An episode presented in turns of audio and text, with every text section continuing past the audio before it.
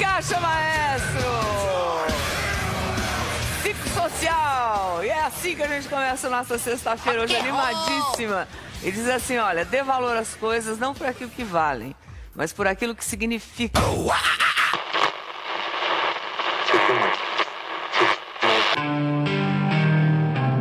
Você está ouvindo Vinil na Estante.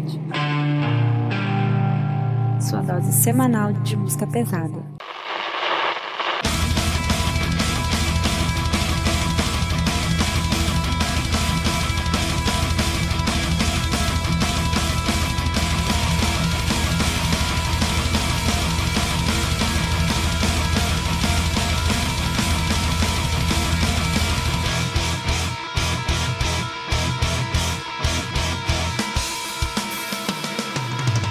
Oi, eu sou a Kati. Eu sou a Gabi. Eu sou a Jade. Eu sou o Lucas. Eu sou o Paulo. Eu sou o João Lucas. E eu sou o Sander e voltamos com mais um episódio do Vinhedo da Estante Podcast. E dessa vez para falar sobre. Para continuar, na verdade, a nossa saga sobre subgêneros do metal. E dessa vez com um subgênero que é o. não sei se mais odiado, mas talvez o mais mal falado pelo instrumentaleiro. E esse gênero, né, que principalmente pra quem é velho, que é, dizem que a partir dos anos 90 não veio mais música boa. Mas estamos aqui para falar, né, vestido com nossos Adidas, bermudões. E é o esquema que vocês já conhecem. Aqui a gente não vai dar aula sobre o gênero, a gente não vai falar sobre as histórias das bandas a gente vai falar do que a gente gosta, da nossa relação com elas, algo bem mais pessoal. Não gosta. Ou não gosta. E para isso temos o convidado, o João Lucas. E aí, João, de boa?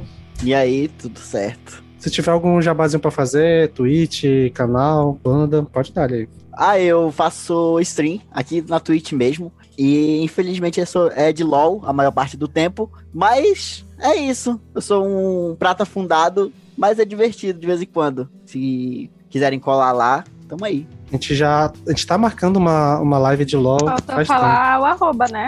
Ah, ah sim. É. Crowley Joe Star, não, meu, meu nick. É bem, é bem mais fácil se eu escrever. Eu posso escrever no chat depois também. Vai estar. Tá, vai, e qualquer, assim falando. E qualquer coisa vai estar na descrição do episódio também. Só clicar Jojo Fag detectado. Né? Que isso, jamais. Otaku e louzeiro. olha só, olha o nível que a gente tá trazendo. Não sou otaku, por favor, respeite. Todas as minorias. E lembrando, galera, como sempre, de seguir a gente nas redes sociais, arroba VNE Podcast, no Twitter e no Instagram. A gente também tá no YouTube fazendo uns videozinhos de react e outras coisinhas lá. Segue lá, Vinil na Estante Podcast. E também na Twitch, procura lá Vinil na Estante Podcast, que a gente tá fazendo live toda semana, né? Gravando episódio todo domingo.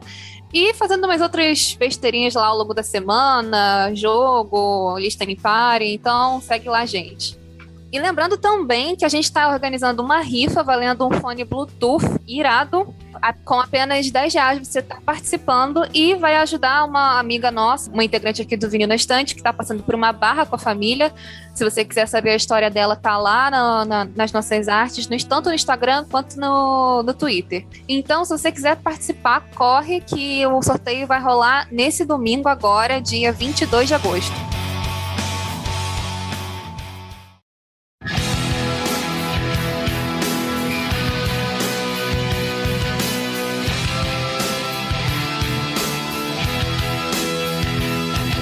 Bora começar o episódio. E a primeira pergunta que faço pra vocês é qual é a relação dos senhores, sendo sucintos, qual é a relação dos senhores com o tão amado New Metal?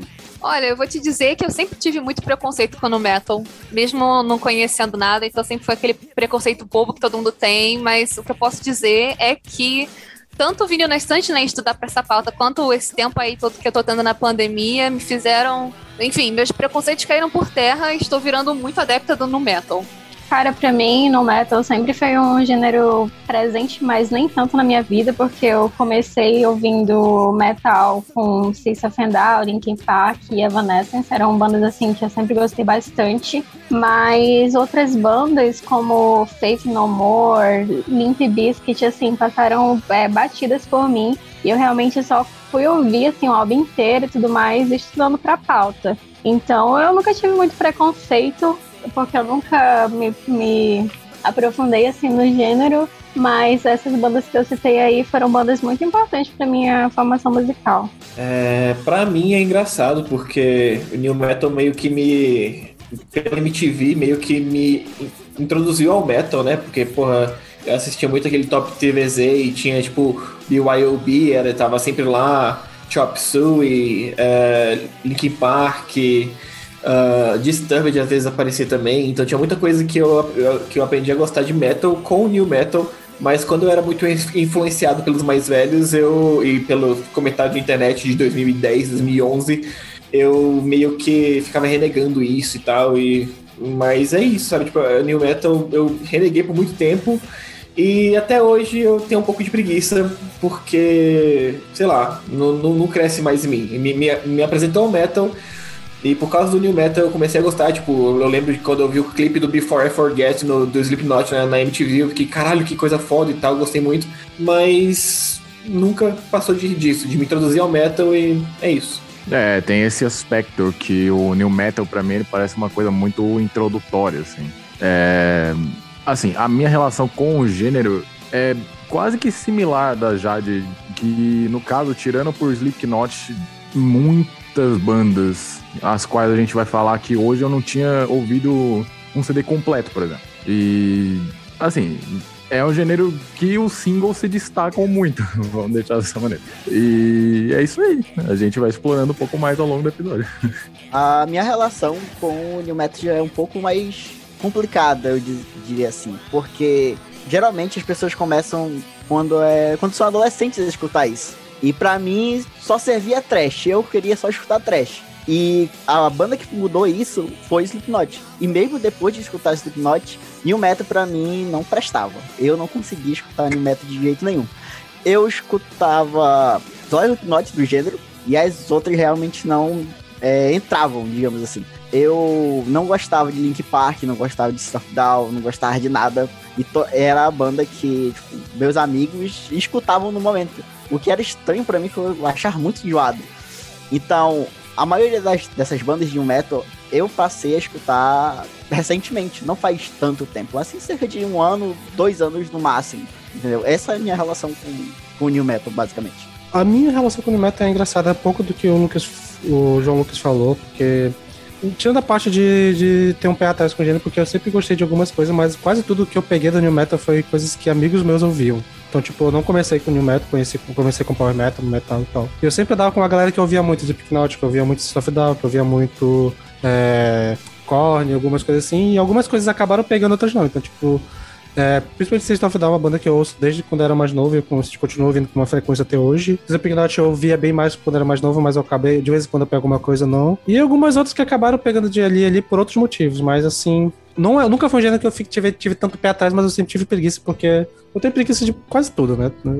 Eu sou uma pessoa complicada. E quando eu fui é, adentrando mais no metal, eu fui um maluco que teve a fase que virou um maluco do extremo, que eu só queria saber de metal extremo. Então, eu, eu teve um bons anos ali que eu passei longe do, do gênero. Mas eu, eu, eu, acho que eu comecei a ouvir mais recentemente algumas coisas, algumas coisas eu vi pra pauta e tal. Eu tenho uma. Eu tenho algumas críticas ao subgênero, que é muito. As minhas críticas ao rolê norte-americano e praticamente no metal é um gênero que é quase todo só americano, né? Então, é, alguns vícios que eles têm eu, eu, não curto tanto na música, mas tem muita banda que eu acho maneiro pra caramba. E acho que a gente vai acabar durante o episódio discutindo um pouco mais sobre isso. E para começar a pauta, a gente vai falar primeiramente de algumas influências, né? Que algumas bandas que foram influentes pro pro gênero, que não necessariamente são bandas de no metal, mas que estão ali. E a primeira que temos aqui na pauta é o Faith No More. Que eu amo. O CD que tava na pauta era justamente, tipo, nossa, um dos meus CDs favoritos, assim, da década de 90, que é o Angel Dust. E, cara, eu acho impressionante o, o trabalho do Faith No More. Essa coisa de. Eu vejo eles e o Jane's Addiction no, no fim do, da década de, de 80, no começo da década de 90, com aquele trabalho de funk metal, né, que o pessoal falava, e no caso do Faith No More, até experimentar um pouco mais com outras coisas. É, eu achava uma banda muito versátil, muito versátil mesmo. E eu acho que o aspecto que teve mais influência assim, no, no New Metal foi justamente pela voz do Mike Payton, eu sempre erro o nome dele. E o, o, o cara era doido, o cara era doido. Tipo, cara conseguia cantar Epic, por exemplo, que é um clássico, e cantar Kindergarten ou Land of Sunshine parecer, tipo, tá, isso aqui é a mesma pessoa ainda, só que fazendo várias outras vozes, e isso é fantástico. E o Pay No More nunca me decepcionou, e feliz que eu tenha a chance de falar deles. Acho que pelo, na Acho que é a primeira vez que eu comento deles no, no VNE. Mas enfim. Cara, Fey No More é aquela banda que eu, eu, eu sabia que eu sempre tinha que ouvir, mas por algum motivo eu sempre ficava postergando. Eu acho que eu já ouvi o Angel Dust há um tempo atrás. Eu fui até conferir no meu Last FM, não tinha nada lá, mas eu tenho quase certeza que eu já ouvi esse disco. E por algum motivo não clicou. E aí eu ouvi para o nosso podcast, né? E é incrível, é, é não dá pra contrariar, sabe? É um disco que todo mundo elogia muito, tanto esse quanto o The Real Thing, que eu também ouvi. São dois discos incríveis. Eu só acho muito, muito legal, muito engraçado também que seja uma banda tão influente pro no metal, porque eles são muito versáteis, né? Como, como o Paulo falou. Mas eu vejo mais essa, esse link entre o Fate No More e as outras bandas de no metal, mais quando o Mike Patton, acho que é Mike Patton, tá fazendo rap e tal, como por exemplo na própria Epic. Aí dá pra, né, dar um, fazer um, um link assim. Mas quando eles estão nessa, nessa vibe mais funk, assim, é muito louco. É muito louco, eles são muito versáteis mesmo. Be Aggressive, que parece mó música de criança e o nome é Be Aggressive. Nossa, essa música é muito insana. essa muito música insana. é muito boa, cara. Eu fiquei, tava Cara. ouvindo assim, eu, eu fiquei, gente, peraí, mas eu tô ouvindo o mesmo álbum? Eu tô ouvindo a mesma, coisa mesmo? É muito É, louco. velho, é muito bom, muito. Esse CD inteiro, assim, é fantástico, cara, não tem jeito.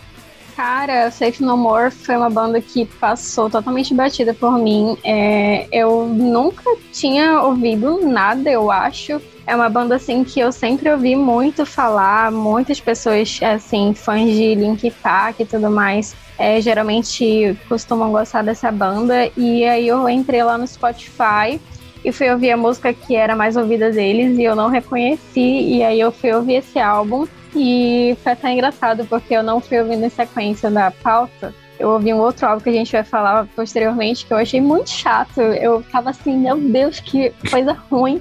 Aí eu voltei, fui pro Angels Dust e eu achei ele incrível. Achei assim, isso aí que o Paulo falou, né? Eles são muito versáteis, misturam vários elementos na, na sonoridade. Eu gostei pra caramba. Eu acho que eu preciso ouvir mais, realmente. Eu não ouvi é, o The Real Thing, né? Acho que é esse o nome do segundo álbum. É, mas eu gostei bastante. Não sei por que essa banda passou despercebida por mim, também não sei por que eu não tinha ouvido antes, mas gostei muito. A minha relação é com não é basicamente a mesma da Jade. E a única diferença é que meu pai escutava bastante, então o- as músicas mais famosas, assim, eu conheço. E agora que, eu, que ela me mandou a pauta, quando ela me mandou a pauta, que eu passei a escutar mais, entendeu? Então é realmente é algo que passa batido, mas que é realmente muito bom. E, tipo assim, eu acho que a, eu, eu- eu- minha relação com a banda é nula. Eu só ouvi um pouco do Angel Dust, achei, tipo, legalzinho. E é isso. Ah, não tive muito tempo pra ouvir mais coisas. Ah, mas eu acho que a grande influência que o, que o Faith No tem no, no, no metal, no, no metal, seria essa brincadeira com a voz dele. A voz dele tá sempre diferente, ele tá sempre brincando com a voz dele, e essa parte meio rap, assim, é total no metal, sabe? Tipo, é, parece que realmente pegaram. Você pega o que os, os vocalistas consagrados do no metal faz e você, e você vai destrinchando, é basicamente o Mike Pat, o que o Mike Patton faz. É o que eu senti, assim. É, e eu concordo, eu acho que eu posso até estar falando merda porque eu não conheço tanta banda, mas acho que Faith No More talvez seja uma banda que a gente vai citar tanto nesse episódio, e futuramente quando a gente gravar sobre a Vanguard, provavelmente a gente vai acabar citando Faith No More também, porque tem umas vibes ali de som, som diferentaço e tal. Sim, sim. é, é, tipo, não é nem só o Fade No More no caso. Tipo, Mike Patton tem o Mr. Bungle também. Que é outra que é a banda de avant-garde dos anos. Mas isso é pro episódio.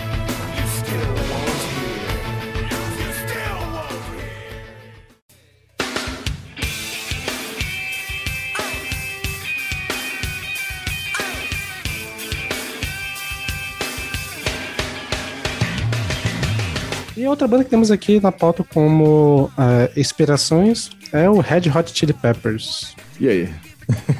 E aí? E aí, Não né? ouvi o Blood Sugar Sex Magic que tava lá. Eu estou aqui apenas com o meu conhecimento de MTV de Red Hot Chili Peppers, basicamente. Que são os singles. É uma, definitivamente é uma banda, né, galera? É, o Red Hot teve seus momentos, assim. Tipo, o Blood Sugar Sex Magic é esse álbum que é o momento pra mim, mas sei lá, eu não, eu não, eu não tive essa. Nossa, que vontade de, de secar a discografia do, do Red Hot, igual eu tenho com, sei lá, Fey No More e a próxima banda que a gente vai citar. Mas esse álbum é muito bom. E, pô, a versatilidade. Um, é, o instrumental do, do Red Hot, pra mim, é a coisa que mais casou, assim, no New Metal. Tipo, principalmente com o Flea. Porque o baixo ali é muito aquela coisa gruvadíssima mesmo, ou funk total. E isso é muito utilizado em algumas bandas de new metal. Não é só aquela questão de agressividade, é realmente, ok, nós temos um baixista foda pra caralho. E o Red Hot com certeza tinha um dos melhores deles. É, eu acho que o Red Hot recebe um hate muito grande por, por ser pop, ou por ter ficado muito grande demais. Mas, sei lá, esse álbum é legal. Eu acho esse álbum da hora. É, é maneiro. Eu acho que realmente a influência do, que o Red Hot tem no, metal seria, de novo, algumas brincadeiras que faz com, com, com vocal e, e, não ser uma coisa tão linear no vocal. E realmente, o baixo do Flea é, é outra coisa, sabe? Eu acho que a, a, o groove da bateria do, do baterista, que eu esqueci o nome agora, é, também é muito foda. Mas. Chad se, Smith. É, do Chad Smith. É, tenha chegado tão perto assim de, de ser uma grande influência pro New Metal, mas é muito foda o baterista, ele é, ele é muito pica. O meu conhecimento do Red Hot é nulo. Tirando os singles, eu acho que a melhor coisa que o Red Hot trouxe pra mim foi aquele vídeo do K-Mac do é, Can't Stop But Can't Start, cara, que é incrível. esse, esse vídeo é bom. Mas assim, eu conheço muito pouco e nunca foi a minha cara. Apesar de eu gostar muito do, do Flay como baixista e tal, e curtir, mas sei lá, alguma coisa nunca clicou comigo na banda. Pra mim, cara, é uma banda excelente. É, principalmente esse álbum que vocês colocaram na pauta, porque Red Hot tem um foco gigantesco no álbum Californication. Todo mundo conhece, todo mundo sabe. E as músicas realmente são excelentes do álbum. É, inclusive, a minha favorita deles, Other Side, é do álbum. Mas esse álbum, para mim, é Red Hot, tá entendendo? É o melhor álbum deles. E apesar de não ter uma relação muito extraordinária com a banda, é sempre algo que eu tô escutando, assim, volta e meia, eu tô, tá na minha playlist, porque eu gosto de escutar quando não tô fazendo nada. Quando eu tô fazendo alguma besteira, sabe? Tô voado, nada. É, pra mim, é excelente escutar Red Hot nesses momentos, entendeu? Que não é aquela coisa extremamente agressiva, as letras são muito boas e fica na tua cabeça, eu acho muito. É uma banda excelente. Eu, Esse... eu, gosto do cli... eu gosto do clichêzão, eu gosto de ouvir o Red Hot Peppers quando eu tô indo pra praia. ok. É, João, esse álbum Mother's Milk. Esse álbum, ou, ou qual? O Mother's Milk, o álbum esse, anterior. Esse, esse com certeza.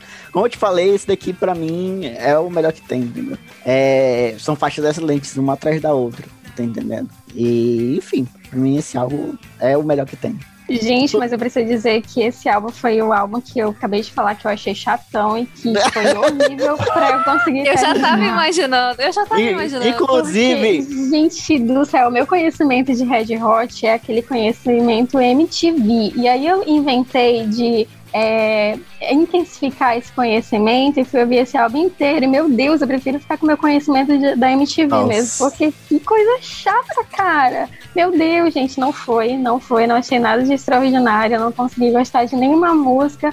E, sendo bem sincero, não consigo nem lembrar do que eu ouvi. Nenhuma então, música. Assim, se, eu tivesse, se eu fosse pra praia, eu escutaria. Se eu tivesse praia. Prefiro, é, eu, eu, eu iria escutando.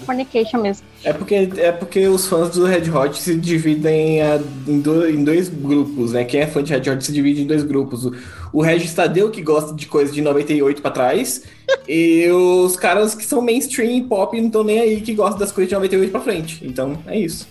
Justo, justo. E para fechar, no último, a inspiração que temos aqui é o Rage Against the Machine eu diria que eles estão muito acima de inspiração, assim, eles praticamente pariram no metal. Se, ele, se o Korn é o pai do no metal, acho que Rage Against the Machine é o avô, uma coisa assim, é o tio, sabe? Porque os próprios caras do no metal falam que Rage Against the Machine criou o gênero, inclusive muito engraçado quando o Fred Durst do, do Limp Bizkit falou isso, aí o baixista foi lá e falou, a gente pede desculpas por ter parido o Limp Bizkit, mas enfim... Eu amo muito essa entrevista. Eu amo muito. Muito, muito cringe, muito adolescente tentando ser Ed, sim, mas eu, eu concordo um pouquinho com ele. Mas enfim. Rage Against Machine, uma das melhores bandas dos anos 90 pra mim. Assim, eles são completamente revolucionários.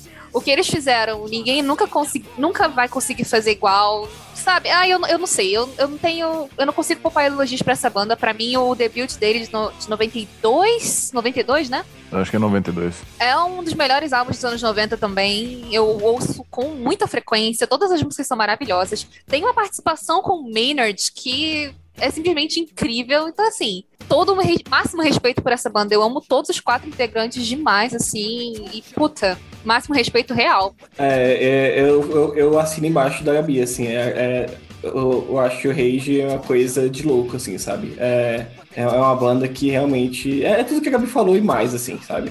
Eu acho que o, baixo do Team Coming Forward é, é coisa de louco. Eu acho que os quatro membros são os membros perfeitos para fazer a, a, banda perfeita com, com o debut perfeito. E a influência que eu sinto que, ele que eles tiveram no New Metal é, sei lá, é tudo. É, tipo, tudo. É, é tudo. E, tipo assim, eu acho que além do, do, do, comentário social que tem no Faith No More, que tem um pouco no Red Hot, o comentário social do Rage Against the Machine não precisa falar, né? Tipo, uma coisa que é escancarado. Exatamente. Então, assim, e, e o, o No Metal pega esse, esse, esse, comentário social muito claramente com várias bandas. Tem bandas que cagam para isso, mas tem outras bandas que, que pegam comentário social e é uma coisa muito recorrente no No Metal, pelo menos no começo do No Metal, né? Porque eu acho que um tempo. Despirocou com o tempo foi dando uma coxinhada legal, mas a gente vai começar a comentar sobre isso depois. É, mas, eu, mas assim, o, o, comentário social que tem o Rage Against the Machine, eu acho que é muito importante pro que vem depois no, no metal, sabe? Além de todo o resto instrumental e enfim. Aí eu não sei, porque eu não me lembro assim de uma banda no metal eu não, eu não me lembro de muitas bandas no metal que tenham essa, esse, apelo, esse, esse apelo social na, nas letras, tirando pelo System of a Down e o Tap, eu acho. Eu acho que o new metal ele foca muito mais no, na questão sentimental, que é muito legal, a gente vai comentar isso melhor quando a gente entrar lá nas bandas de fato. Mas eu diria que, tipo assim, eu acho, pelo menos, que o Rage Against the Machine é, é um, como se fosse no metal levado a sério, sabe? Tipo, com crítica social, puta crítica social foda mais ou menos isso. Ah, eu acho sim. Pô, se você pegar o Korn também tem muita crítica social, o Disturbed também tem. Não, não é o foco da banda. Não é o foco da banda, mas tem muitas críticas sociais. Tem uma outra música, assim, que, é, que são músicas grandes, tipo Freak on a Leash, uh, o próprio o cover lá do, do Disturbed, que são, são muitos. São, são bem focados em críticas sociais, assim, sobre capitalismo, sobre, sobre, como, sobre ambientalismo e tal. Então acho que tem uma, uma, pegada social que, com o tempo, eu acho que o New Metal foi perdendo. Essa questão é, que vocês falaram de rap, assim, no vocal de caras tipo Anthony Kiedis e o Mike Patton. O Zach De La Roca, cara, Pô, o que, o que, o cara faz até hoje, até hoje, em participações de, em grupos de rap e tal, todas as coisas. É, cara, é absurdo. É absurdo. O cara era um letrista incrível também.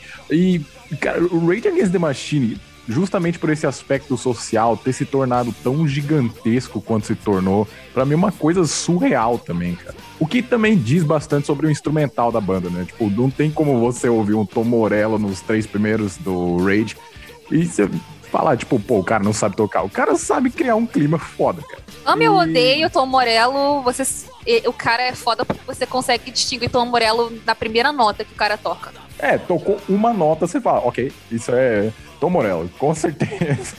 Mas é, cara, a cozinha do Rage Against the Machine é, é, um bagulho invejável, assim. Pouquíssimas bandas tiveram e, porra, com certeza uma das melhores bandas da década de 90. Se você quiser ouvir mais sobre Rage Against the Machine, ouça nosso episódio sobre metal antifascista. Exatamente.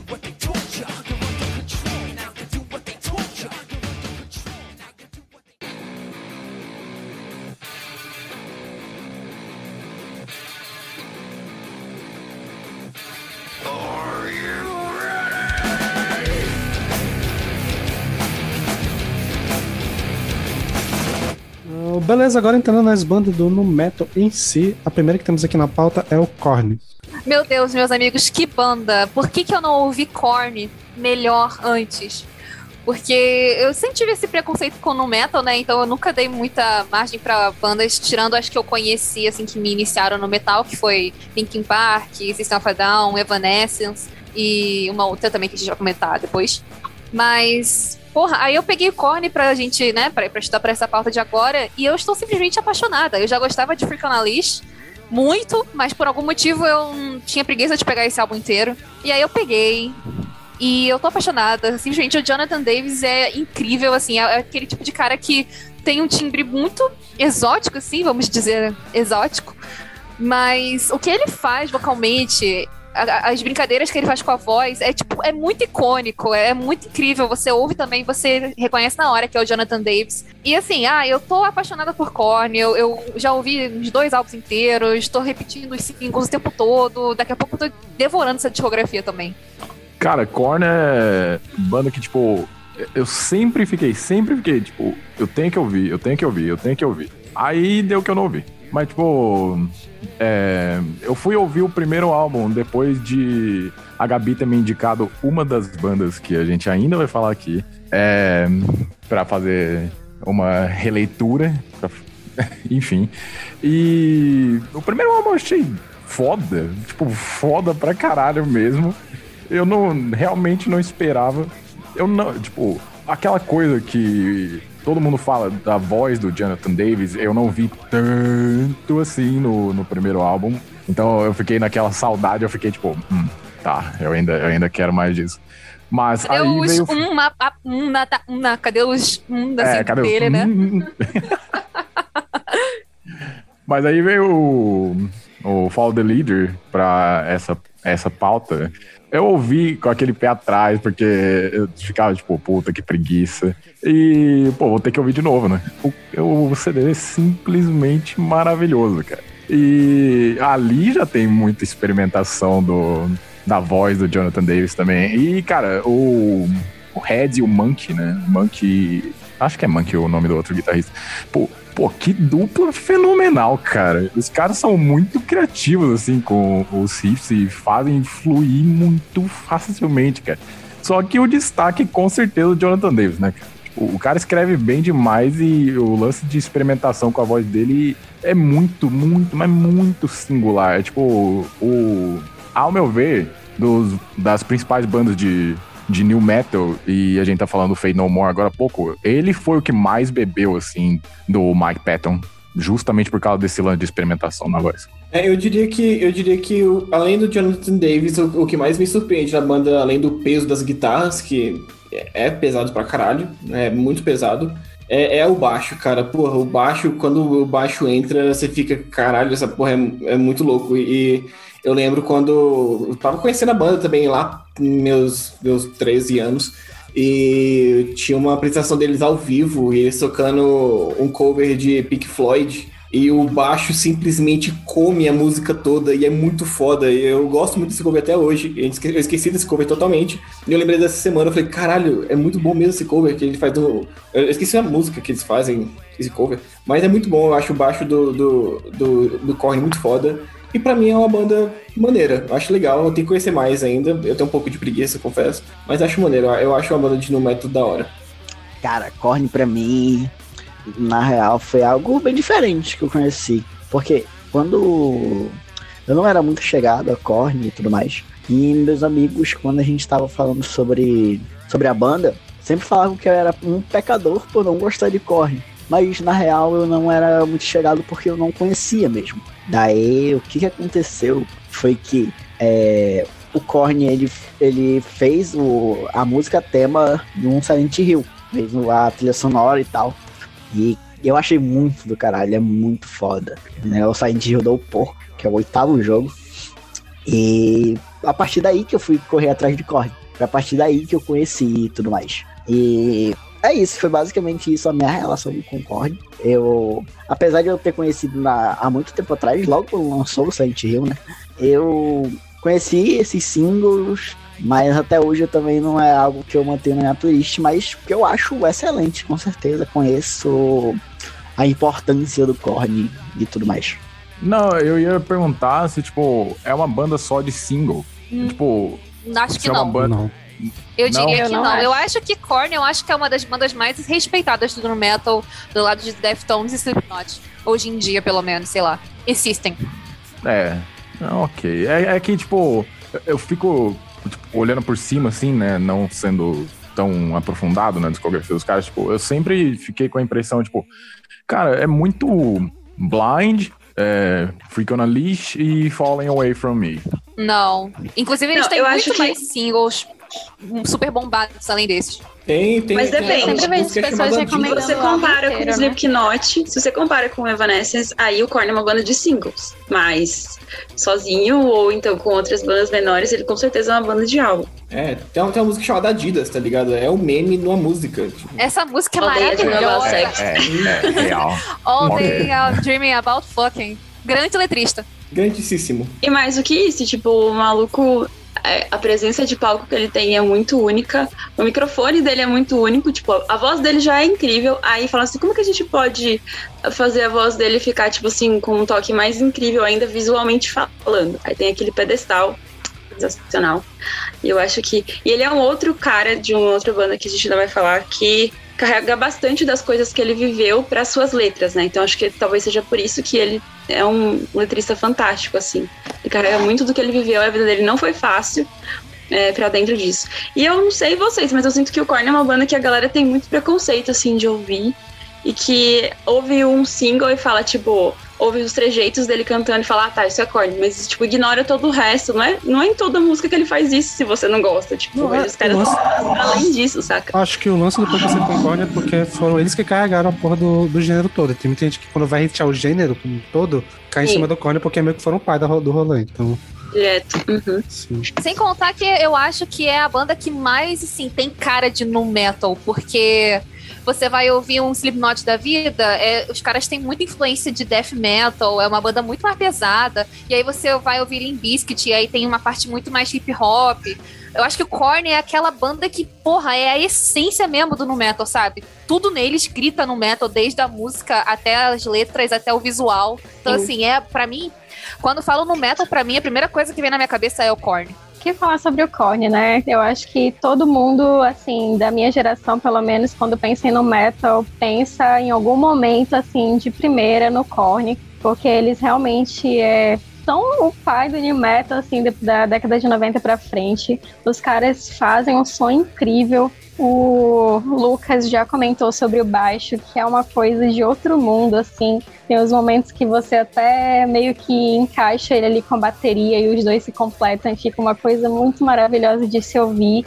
E Korn é uma banda que eu ouço desde faz muito tempo, mas eu nunca tinha ouvido assim tudo, sabe? Eu nunca tinha ouvido o álbum completo, eu nunca tinha prestado atenção nas letras. E eu fiz isso agora recentemente pro podcast. E eu vou fazer igual a Gabi. Em algum momento eu vou dissecar a discografia deles, porque, cara, que coisa incrível, né? Sem contar nas letras, que é como a Kátia já falou, eles levam, eles levam um sentimentalismo muito intenso, né? O Jonathan Davis tem uma vida assim que, caraca, ele passou por tanta coisa. Eu tava lendo sobre a vida dele e ele, tá, cara, sofreu. Tipo, a mãe dele. Ele sofreu abuso, né, pela madrasta. É, sofreu abuso por, pelo vizinho, foi vizinha, não, não tinha o gênero lá dizendo, porque eu li inglês, né? E aí, depois disso, ele sofria bullying na escola, então ele passou assim por tanta coisa, e tipo, você vê que ele conseguiu superar isso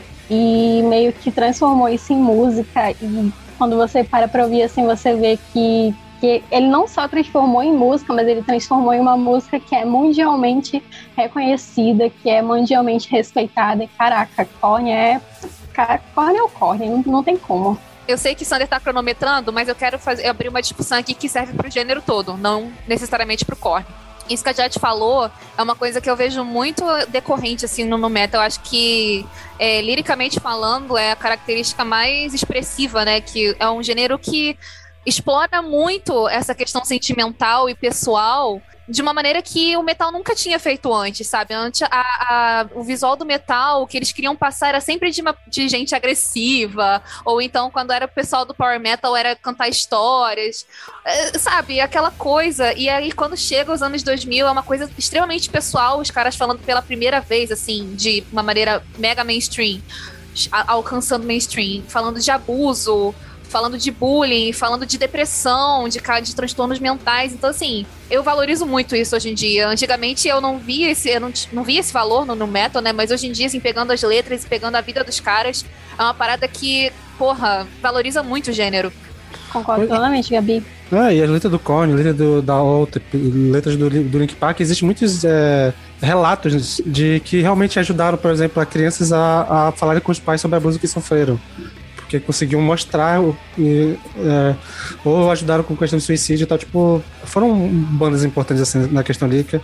Eu concordo. Inclusive, acho que dá pra, pra pegar um gancho pra falar do que eu ia falar, porque eu acho que não vou falar tanto da banda assim, porque todo mundo já falou bastante e tal. Mas que é essa música que é a, a principal, que, a gente- que tem, que é a mais famosa deles em questão de é, dessa experiência deles, que é a Daddy, que é de longe uma das músicas mais pesadas que eu já ouvi na minha vida, que é a que fecha o primeiro álbum. E a versão, ela tem, tipo, ela quase nunca foi é, cantada ao vivo, tocada ao vivo, porque né, é uma música pesadíssima. O Jonathan Davis não gosta de cantar ela, porque traz muita lembrança. E eles têm um, num DVD uma versão ao vivo dela que é uma das coisas mais pesadas que eu já vi ele cantando essa música, bicho. E como ele fica destruído depois e sai do palco quando a, quando a música acaba, cara. É, é muito doido. Nossa, assim, é tão pesado que você vê que tá todo mundo desconfortável, meio que como se ninguém quisesse tocar aquilo ali. Tipo, tem uma parte que logo no final, assim, que ele tá gritando, praticamente chorando, e aí tá todo mundo meio que olhando assim pra ele, tipo, baixista, baterista, tá todo mundo assim, tipo, cara, tá tudo bem. Porque essa letra, gente, sem condições, velho, sem condições. Eu acho até que é uma característica do gênero, porque eu acho, posso estar errada, mas eu acho que é o Slipknot também, que tem uma música que eles não cantam ao vivo ou não cantavam por conta de problemas assim. Então é um dos primeiros gêneros que eu vi que fazia esse tipo de coisa. Tipo, eles realmente escreviam sobre eles mesmos, sobre as coisas que eles passavam, tanto que os afetava ao ponto deles não quererem tocar mais naquilo. Isso é muito. Eu não vejo em outras coisas, então é bem pesado mesmo. É, o que a Gabi falou, assim, eu, eu sinto muito que é, tipo, um reflexo da sociedade, sabe? Tipo, a arte sempre é um reflexo da sociedade e viemos ali na, na década de 90 uma, uma parada, começar a falar de bullying, a começar a falar de problemas mentais, a começar a falar dessas coisas e eu acho que o no metal é só uma consequência disso, sabe? De, de beleza, existem essa, essas pautas, vamos falar sobre essas pautas. E realmente, eu nunca tinha parado pra pensar sobre o quão foda é isso de realmente ser o primeiro estilo no metal de, de dar espaço e de falar sobre essas coisas tão abertamente. E é, é realmente muito foda. E é também um dos motivos que muita metaleira truzão reclama do gênero, que o que eu já vi de comentários sobre Korn por causa desse gênero, por causa de Linkin Park também, de comentando por isso. Inclusive, se você se eu ouvir qualquer piada dessa daqui, eu vou dar bloco no perfil do VNE, hein? já digo logo aqui. Ah, eu, eu vou lá do bloco no meu perfil pessoal Tá também. certo demais. Avisa e tá todo mundo dando um bloco aqui, pô. Não tem jeito. É é aquele tipo de cara, né, que fala assim, ah, esses caras que ficam falando essas coisas aí, eu, eu fui criado assim, não tenho nenhum trauma, aí vai lá e é completamente cheio de trauma, mas enfim. Completamente traumatizado. É.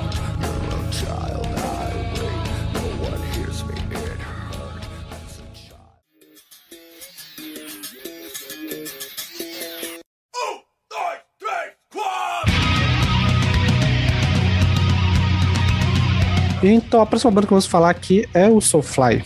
É, Soulfly, banda do Max, né? E eu acho que a gente deixou de falar um pouquinho no começo ali. E o- a importância do, do Roots pro, pro começo do Nu Metal também, sabe? Tipo assim, O Roots não tanto, acho que o. Porque o Roots já vem depois do primeiro do Korn. Ele vem em E 96, o Korn em depois, do, pri- 94. e, e depois do primeiro do Deftones também. Mas é o. o KZD. Inclusive o Max, sim, tem inclusive- uma influência legal. Inclusive Só. o Max, super fanzaço de Deftones ainda no Sepultura.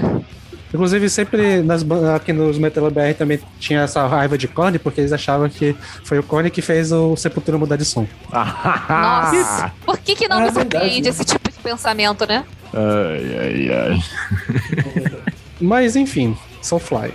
Cara, eu, eu tenho um relato é, curioso pra falar. Eu gostei primeiro de Soulfly do que de Sepultura. Porque na época que eu tava começando lá a ouvir, né? Eu lembro que tinha um ex lá que ficava me perturbando pra ouvir Sepultura e Soulfly, e aí eu achava Sepultura muito pesado, aí Soulfly já tinha aquele groove de no metal e eu curti antes, então estranho, né? Mas enfim. Soulfly, eu gosto muito do Soulfly porque nesse rolê no metal, eles são uma das bandas também que mais tem essa veia mais social. E o Max Cavaleira é um cara muito foda no metal porque é um cara que tem reconhecimento mundial E ele traz elementos da cultura brasileira pra dentro da música, e ele fez isso no Sepultura, e ele fez isso no Soulfly também, sabe? O primeiro disco do Soulfly tem a, porra, Quilombo, que música incrível, sabe? Muito foda. Um monte de Tribe também, referência. cara. Sim, Tribe, um monte. A, a, a música que fecha também, que não é nem metal, esqueci o nome. Mas enfim, aquela, aquela em português, que é uma mulher cantando e tal. E, então, assim, eu gosto, eu não, eu não costumo ouvir. Inclusive, do Soulfly eu prefiro o Primitive, que eu acho que tem um pouquinho menos dessas. Não lembro se tem tanta veia assim. é, brasileira tem, né? Mas não tanto quanto o primeiro, não sei. Mas enfim, cara, eu gosto muito, especialmente desses primeiros trabalhos. E também, né, galera, o Roots do Sepultura. Tudo bem, tinha saído ali depois do Korn, depois do primeiro Deftones e tal. Mas também foi um puta disco emblemático pro no metal em geral, assim.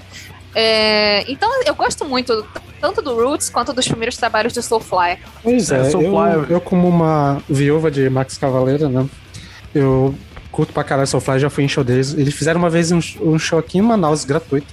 No, no- na beira do Real Amazonas, foi foda aquele dia, bicho, bravo pra caralho. E eu acho que sobre o rolê do. Assim, falar um pouco antes de falar do Soulfly, falar da influência, eu acho que o KZD foi uma influência mais forte até. Porque, tipo, se tu pegar, sei lá, músicas como a Territory, o que tem ali já vai ser o que vai virar no metal.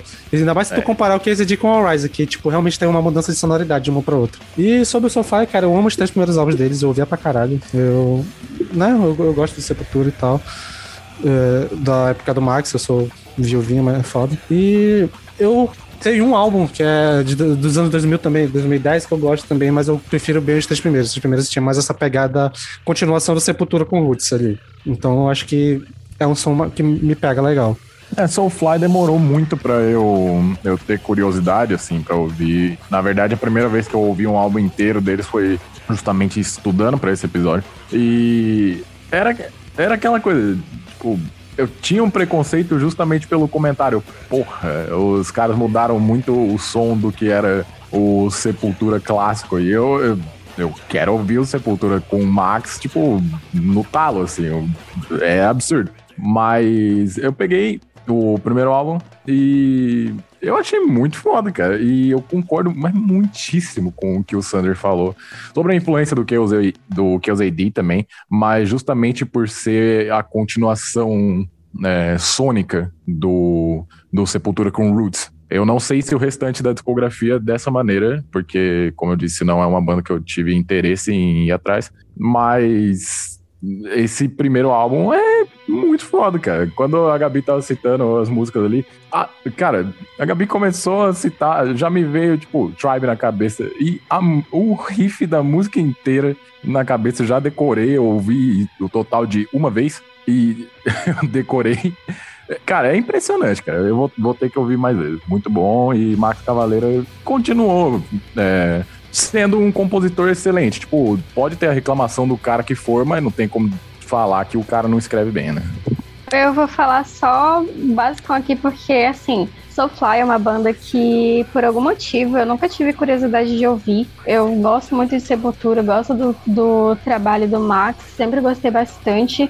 Mas, por algum motivo, eu sempre fiquei com preguiça de pegar um álbum do Soulfly assim, inteiro pra ouvir. E aí eu peguei e achei, assim, maravilhoso. Com certeza eu vou ouvir outras vezes. Isso que a Gabi falou de ele pegar elementos da música brasileira, né, música regional e colocar, assim, fica incrível. É, nossa, é muito bom. Eu ouvi esse álbum só uma vez, mas eu com certeza vou ouvir de novo, porque caramba, é muito bom. Gostei de tudo, gostei de todas as músicas. E eu não sei realmente por que que eu nunca tinha parado pra ouvir um álbum inteiro deles antes.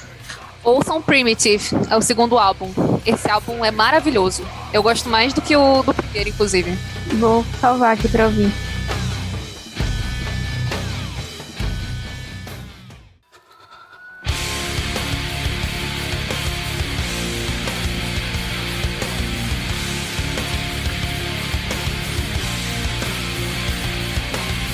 Beleza, a próxima que temos aqui é o Deftones. Essa Minha hora eu de vou ter que palestrar. obrigar a Gabi a começar. Essa é a minha banda pra palestrar.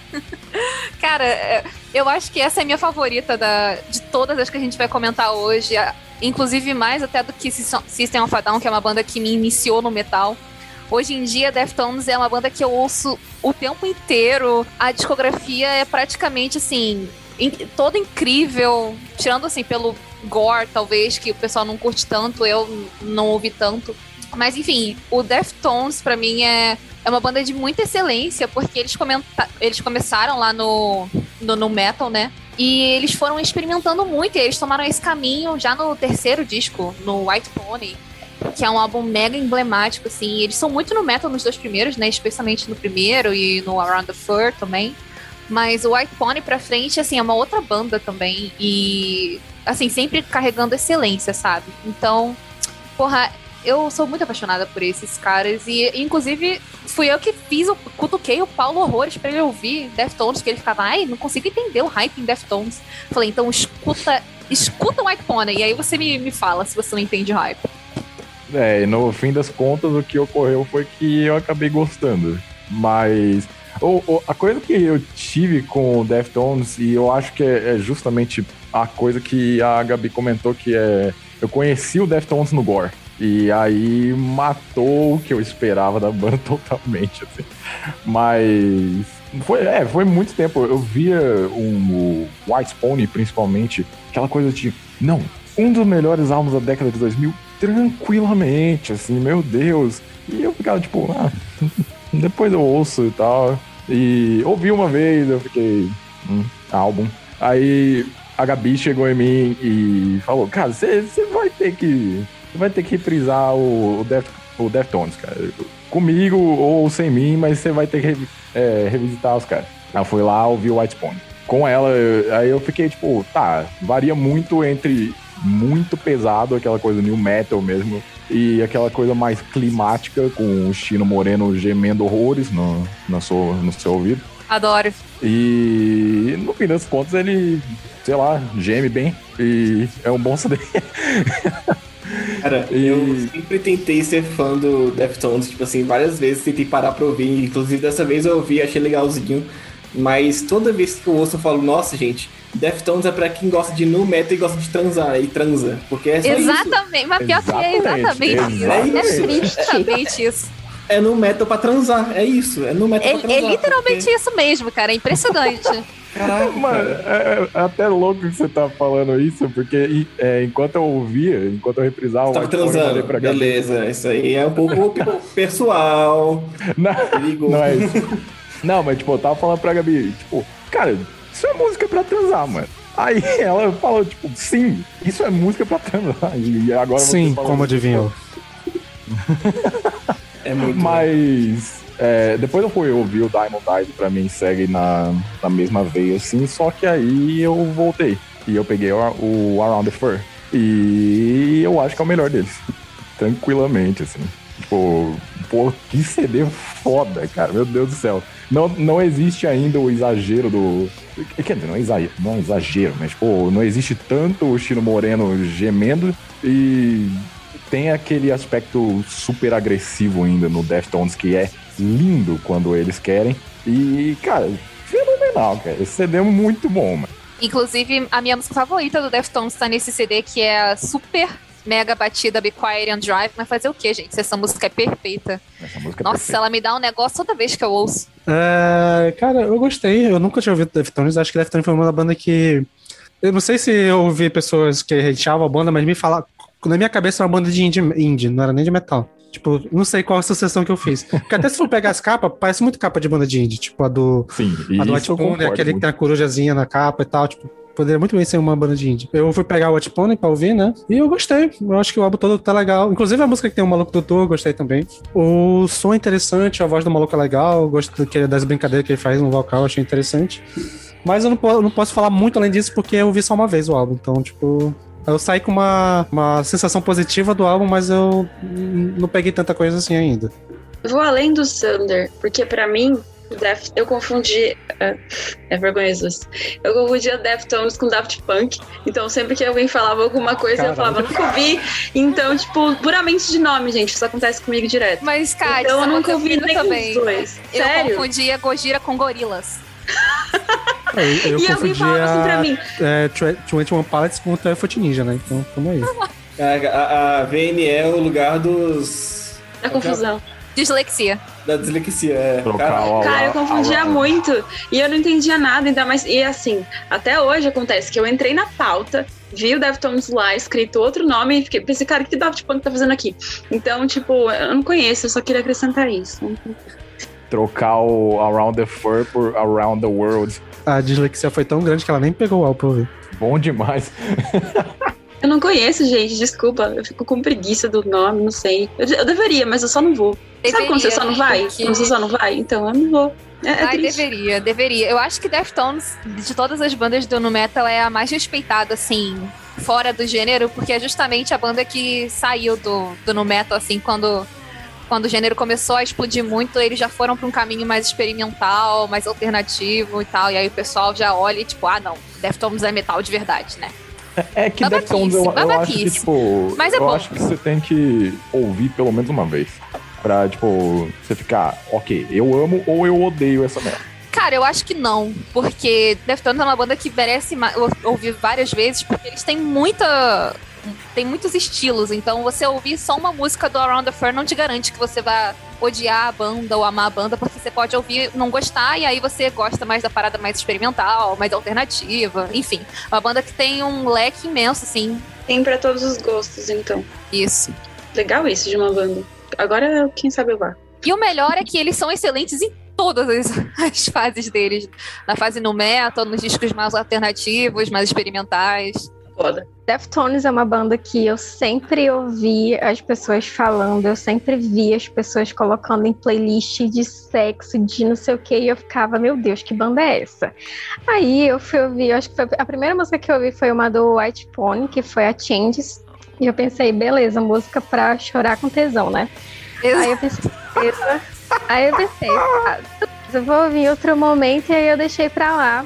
E aí depois na pauta eu vi de novo, tipo, eu já tinha ouvido algumas músicas assim aleatoriamente, mas eu nunca tinha pegado um álbum inteiro pra ouvir e eu ouvi o Around the Four, gostei pra caramba, ouvi o Adrenaline, gostei demais, mas o que eu mais gostei foi o White Pony. Ele é incrível, eu acho assim que isso que a Gabi falou deles colocarem várias coisas experimentais e para um lado assim mais alternativo é uma coisa assim, cru- foi uma coisa crucial na carreira, porque eu não sei se os outros álbuns, eu ouvi o álbum do ano passado, eu gostei, mas eu não lembro muito. Então eu não sei se eles realmente foram para esse lado mais alternativo depois do, do White Pony. Então eu não saberia dizer isso, mas eu gostei bastante, inclusive a música que é a Passenger, né? Que tem o vocalista lá do Tool. É uma banda assim que me lembrou uma banda de prog metal que eu gosto bastante, que é a Richelieu. Eu acho que ninguém aqui, além do Sander que eu apresentei pra ele, conhece. Conheço, Mas- eu conheço.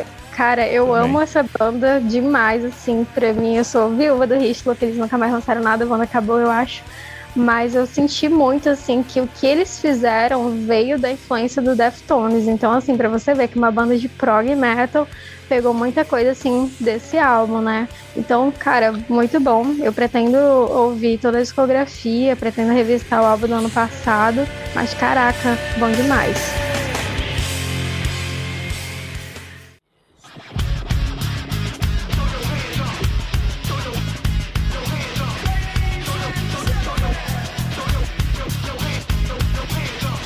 Continuando aqui, nós temos a polêmica Limp Bizkit, que vai ser a, a overline do, do VAC do ano que vem, né? Uou, ok, eu não sabia disso. E vai ser o bode expiatório desse podcast, ó, desse episódio, eu acredito. Ah, vamos lá. é, Só pelos mal amados. Mas enfim. Vamos lá, começar com um positivo. É, Cara, o Limp Bizkit, tipo, tem uma cozinha muito boa. Eu acho que os músicos deles são todos excelentes, assim. E isso é muito destacado pelo Wes Borland, né? O guitarrista. Você ouve uma música tipo Counterfeit e o riff dela é absurdo. E pra você ter um. Ao meu ver, é, o New Metal ele vive muito de energia também. E pra você ter riffs marcantes assim no New Metal, é porque você é um guitarrista tipo muito foda. E o Wes Borland tem alguns. É, Counterfeit é, é um deles. É, no Significant Other, tipo, tem, obviamente, Break Stuff, tem Nuke. um, são músicas estouradaças, assim, são é, hypadas pra caralho. Se você tá ouvindo uma playlist de new metal, você quase que é obrigado a ouvir essas duas músicas. É... Aí tem o Chocolate Starfish, que é tipo, é o CD dos singles, né, basicamente. Uh, My Way continua sendo outra daquelas músicas que a MTV reprisou até o cu fazer bico. E é, a cozinha da banda continuou, tipo, excelentíssima. Mas agora a gente tem que falar do negativo, que é o Fred Durst. O cara, assim, pode falar que o cara, tipo, é a imagem do Limp Bizkit, tipo, pode falar que, ah, é, ele fez o Limp Bizkit, mas eu não sei se ele ter feito o Limp Bizkit é um comentário positivo ou negativo. Porque, ao meu ver, quem fez foi o Wes, justamente por causa da energia e da criatividade que ele trouxe. Ao meu ver, é o melhor guitarrista de new metal, ponto. E, cara, as músicas do Limp Bizkit são audíveis simplesmente porque tinha esse tinha o Wes, porque quando o Wes sai, sai o Results May Vary, que é considerado pelo Metacritic assim, que acopla review de todo lugar que existe, o terceiro pior CD de todos os tempos. Mas tem uh, uma música top que é a Behind Blue Eyes, que é bem melhor a versão deles do que a do The Who. Certíssimo! Ah, controvérsia. E é, esse cover tá nesse álbum, assim, especificamente. Tipo, eu nunca tinha parado para ouvir, eu fui ouvir o álbum inteiro, tipo, tentando. É, ok, deixa eu entender porque esse álbum é considerado tão ruim. E esse cover especificamente tá, tá nesse álbum. É quase ofensivo. Tipo, Irama Alive, que é o principal single que não é um cover. É, e isso também diz bastante sobre o álbum, né? Se o principal é, aspecto do seu álbum é um cover, é, porque as suas músicas originais talvez estejam uma merda, né? Mas é, Irma Live conta a história de uma pessoa na rua que acabou de ver uma mina e deseja muito, assim, cheirar a calcinha dela, tá ligado? Tipo, é impressionante. A letra de Irma Live é, é piada, cara. E, pô, essa segunda música no álbum, aí talvez seja melhor. Cara, é muito ruim, cara. E, tipo, Limp Bizkit, ao meu ver, e isso diz o tamanho que representava o Wes na banda, Tipo, não importa o que eles fizessem, tipo, eles teriam que tocar, quando eles fizessem reuniões, é, músicas dos três primeiros álbuns. E só isso, porque depois foi basicamente enterrar a banda. A voz do, a voz do Fred Durst é ridícula. É, é provavelmente uma das piores vozes no, na música. E é, é impressionante, cara. Limp Bizkit, parabéns pela energia que vocês trazem, assim, pelas músicas, mas, pô, Fred Durst, incrível ser humano, cara. Incrível ser humano. Caralho, lembrando que diz o fã de Megadeth aí, hein? Diz o fã de Megadeth. Só lembrando. Vai lá, fã de Gostei que já começou a virar ofensa pessoal aqui. Boa. Vou deixar esse, eles dois se matarem. Só queria. Eu só concordo com o Paulo mesmo, que, tipo, o Fred Durst é um dos piores vocalistas que eu já ouvi na minha vida. Eu acho ele uma caricatura do que é o, um vocalista de nu metal, sabe? A, o, o Limp Bizkit eu, eu acho que é uma caricatura do que é uma banda de nu metal, então eu tentei ouvir o Significant Others. E foi o único álbum que eu quitei. Eu não consegui ouvir inteiro. Eu acho que eu parei assim. Já tava no final, já tava nas últimas músicas, mas eu falei, cara, eu não aguento mais. Então, assim, ainda tem os singles que eu gosto, My Way, é, My Way, rolling, rolling, rolling, rolling, São músicas engraçadas, sabe? Aquela, aquela música meme que você ouve e, e se diverte, mas não dá para fazer mais do que isso. Quem diz que acaba gostando de Limp Bizkit é porque, tipo, não pega um álbum, cara. Pô, ouve dois singles e fala, cara, foda. E parte pra É uma banda de singles, cacete. Eles não são uma banda de álbuns. Eles são feitos para singles. Mas, Ninguém mas mandou. álbum. Mas a gente tá na pauta tendo que ouvir álbum. Mas eles não são uma banda para isso. Do mesmo jeito que o Korn é uma banda que os singles estouraram, eles são nesse nível também. Só que, tipo, eles têm menos singles que estouraram. E, e são muito boas essas músicas. Break Stuff, Nuke, o cover, vocês querendo ou não, ele é um cover que estourou. Tipo assim, não interessa. Não, mas que estourou, que Limp Bizkit é, é uma banda que estourou, ninguém, ninguém tem... Ninguém não, mas eu não tô falando que é uma banda que não estourou. Eu, eu sei que vocês entendem isso. Mas sei lá, parece birrinha de vocês, porque é uma banda, sim, muito legal. Eu concordo que o Fred Durst não é a melhor, a melhor voz para isso, só que eu acho que teria totalmente uma outra cara se não fosse a voz dele.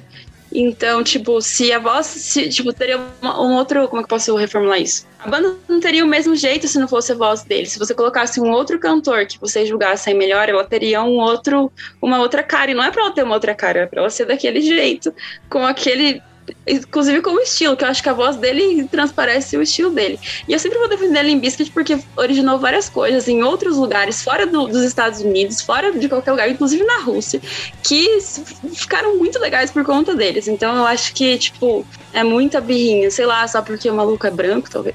Tô brincando, não é? Eu, eu, só- eu tenho que falar, porque assim, você já falou que eu Ah, tinha não. birrinha do Sorceress, do Opeth, sendo que não, eu só não gosto, eu só não gostei, sabe? Eu tentei ouvir, eu tentei realmente, eu gostei da, acho da primeira música, assim, do Signific... do Signific... Não consigo falar. Do Nuke. Significant Other. Não, Nuke não, eu odiei Nuke. Like da- Então você não sabe do que você tá falando, like velho. this, exatamente. Então, assim, não é birra, é só porque realmente, sabe? Inclusive, agora a gente pode falar com, com base, né? Antigamente eu tinha birra, antigamente eu, eu tinha preconceito com o Limp Bizkit. Hoje em dia eu posso falar com, com fundamento, que a banda é ruim. Eu acho a banda ruim, pelo menos. Eu, assim, eu acho eles muito. Eles tentam se levar a sério demais, sabe? E Ah, claramente eles não são pra ser levados a sério. E Não eles- acho que eles tentam. cara, eu acho que até. Ah, eu, eu não vou falar muito da, da Também não porque acho. em o Fred banda- Durst, eu acho que sim. Pois é, o que eu ia falar é que eu não vou, eu não vou falar tanto, porque apesar de eu não ser um hater que nem vocês, eu também não, não vou ser uma pessoa que vai defender Limp Bizkit, mas o que eu sempre ouvi de quem era fã é que o Limp Bizkit é tipo, sei lá, um Hammerfall, uma banda assim meio que é, meio que zoeira, tipo, era, eles eram brincadeiros. Tanto vê o nome do, do álbum lá, o famosão? Mas aí que Aquele tá. É, Starfish não, alguma mas- coisa? Mas Hum. aí que tá. Não tem como levar a sério aquilo. entendem isso. Mas os fãs entendem, entendem isso. Eu acho que quem não entende é o Fred Durst. Eu acho que ele também não se leva a sério. Tipo, se ele se levasse a sério, ele também não estaria lá, né? Concordamos com isso. Eu acho que ele não estaria lá se ele se levasse a sério. Se ele não se levasse. Então, tipo, nossa, velho, eu só não entendo. Porque assim, eu entendo as, as pessoas não gostarem, mas vocês acharem que a banda não deveria existir, ah, daí vocês estão com a cabeça no cu. Meu vamos ver. Deus, você Tá falou. putaça, mas eu vou ter que concordar com ela, sim, porque eu não tô entendendo o hate de vocês, não. Tipo, o primeiro álbum eu não achei tão. Achei meio meh. Mas assim, aquele que o Paulo destruiu, falou mal, assim, de toda, todos os aspectos possíveis, que é os Results May, May Vary, alguma coisa assim. Cara, eu achei bom. Como assim? Eu não tô entendendo por que, que foi considerado um dos piores álbuns da história, não sei o quê. Porque, sério, eu nunca tinha ouvido o álbum inteiro do Limp Bizkit, eu só conhecia o cover, que inclusive é maravilhoso, quem discorda tá errado. E assim, eu fui ouvir o álbum inteiro, eu ouvi o primeiro, né, o, o primeiro não, o que tá lá na pauta, Significant Others, alguma coisa assim, e eu achei meio meh, assim, sei lá, foi meio difícil ouvir realmente o álbum inteiro, mas eu fui ouvir esse Results e eu gostei pra caramba. Não tô entendendo. Eu acho que tem algumas músicas que pegaram que passaram o dia inteiro na minha cabeça, como a Underneath the Gun. E, sei lá, eu acho a sequência de música assim muito legal. Eu acho que ah, o fato deles colocarem assim umas músicas meio melódicas, depois colocarem uma música que é meio rap, e depois colocam uma música na sequência que é uma mistura de- dos dois, é muito legal. E eu realmente não tô entendendo esse hate de vocês, sendo que, caraca, tem aquele álbum horrível do Red Hot na pauta ninguém falou mal além de mim. Então acho que é, tá sendo birra mesmo de vocês. Eu só queria dizer que a, a última coisa que eu vou falar sobre o Limp Bizkit é criticar não é ser hater, tá, galera? Isso, é, isso vale pra todas as bandas que a gente já falou nesse podcast. Ai, concordo. vocês levam ao nível de hater algumas coisas. A gente consegue Gente, diferenciar a gente- quando a uma gente- coisa é crítica, quando uma coisa é um hate. Eu, tô, Dá- eu dá acabei certamente. de falar que tem músicas do Limp Bizkit que eu gosto porque me divertem. Você tá me falando que eu sou hater do Limp Bizkit. Bom, Aí você que tá não, dizendo. Eu falei assim, o Paulo que falou mal. Eu falei o nome do Paulo que destroçou lá o álbum inteiro. Gente, mas vocês falaram vocês. Quem tinha falado até agora tinha sido só o Paulo e eu. É, pra mim, Limp, Limp Bizkit é banda de entrada de lutador de WWE ou música ou entrada de, de NASCAR e pronto. Ó, o El Ferreira mandou lá no chat Bizkit é tipo Manowar no metal. E acho que é bem por aí mesmo. Aí, quem gosta não de Manowar que vai decidir se são elogio. Cara, mas aí eu não gosto de Noah, então assim, discordo. Aí, pois é, eu vou deixar aberto, né? Porque tanto faz pra mim. Beleza, seguindo aqui na pauta, nós temos o POD. Vamos começar a primeira banda de crentes da noite. Alguém ouviu? Banda de crente, nada, nada a declarar. É, exatamente. Tem até amigos que são. Cara, pois é. Eu POD, conheço aquela música. Eu, de eu, gosto, eu gosto de Alive. Alive é uma música legal. É, é isso. Youth of a Nation também. Eu, eu só conheço Youth of a Nation e essa aí é maneira. Show. É, eu só Passava conheço muito- essa. Passava muito na MTV. Muito bom. É muito clipe de surfista aquela música. Eu só conheço POD por causa que um professor meu de violão era, ele era crente, ele era fãzão de POD. Acho que é a banda que ele conseguia ouvir sem estar com peso na consciência, sei lá. Alguém sabe o que é POD? É Payable on Death, que é Pagável na Morte. Tem até um, um álbum deles, eu acho que é esse nome, se eu não me engano. Mas acho que é isso, né? Acho que ninguém não se importa muito. Eu tava ouvindo com a Jade hoje, na terceira música a gente já pediu pra, pra puxar, pra pular, porque né, não tem como. Mas é isso. Cara. Mas estão sendo haters aí, ó, viu? Difícil, gente, difícil. É- Eu gosto de live, a live eu acho um refrão, porra, da, da, da, da, da. Mas aí, pra cima de música de crente, tá liberado, né? Mais um ponto. É, contra fatos não há argumentos, né? Foda. E pra fechar esse bloquinho aqui com as bandas principais dos anos 90, nós temos a Stained. Que, não sei vocês, mas eu nunca tinha ouvido falar dessa banda até eu ver que era importante. Eu também não, e eu não nem ouvi nenhuma música pra essa pauta, simplesmente esqueci.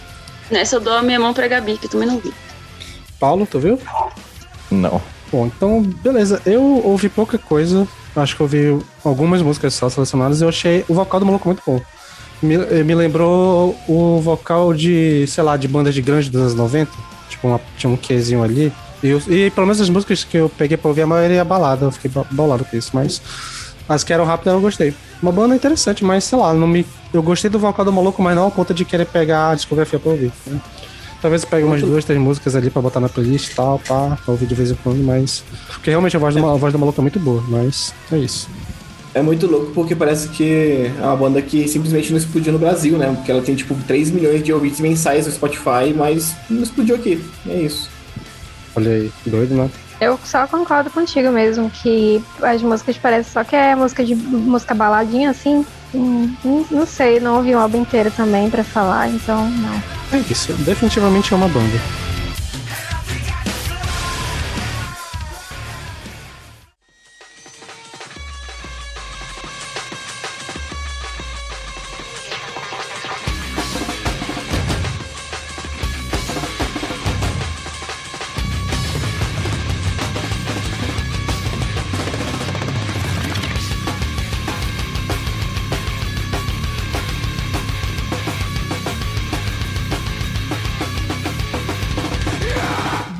Começar a falar de algumas bandas agora que fizeram a transição, né, do no final dos anos 90 para o início de 2000. E a primeira que temos aqui é o Slipknot. Nunca ouvi o Slipknot. Disse ninguém nunca, né? Porque é simplesmente a coisa mais ouvida do mundo, assim. Eu já que tinha ficado assustada aqui.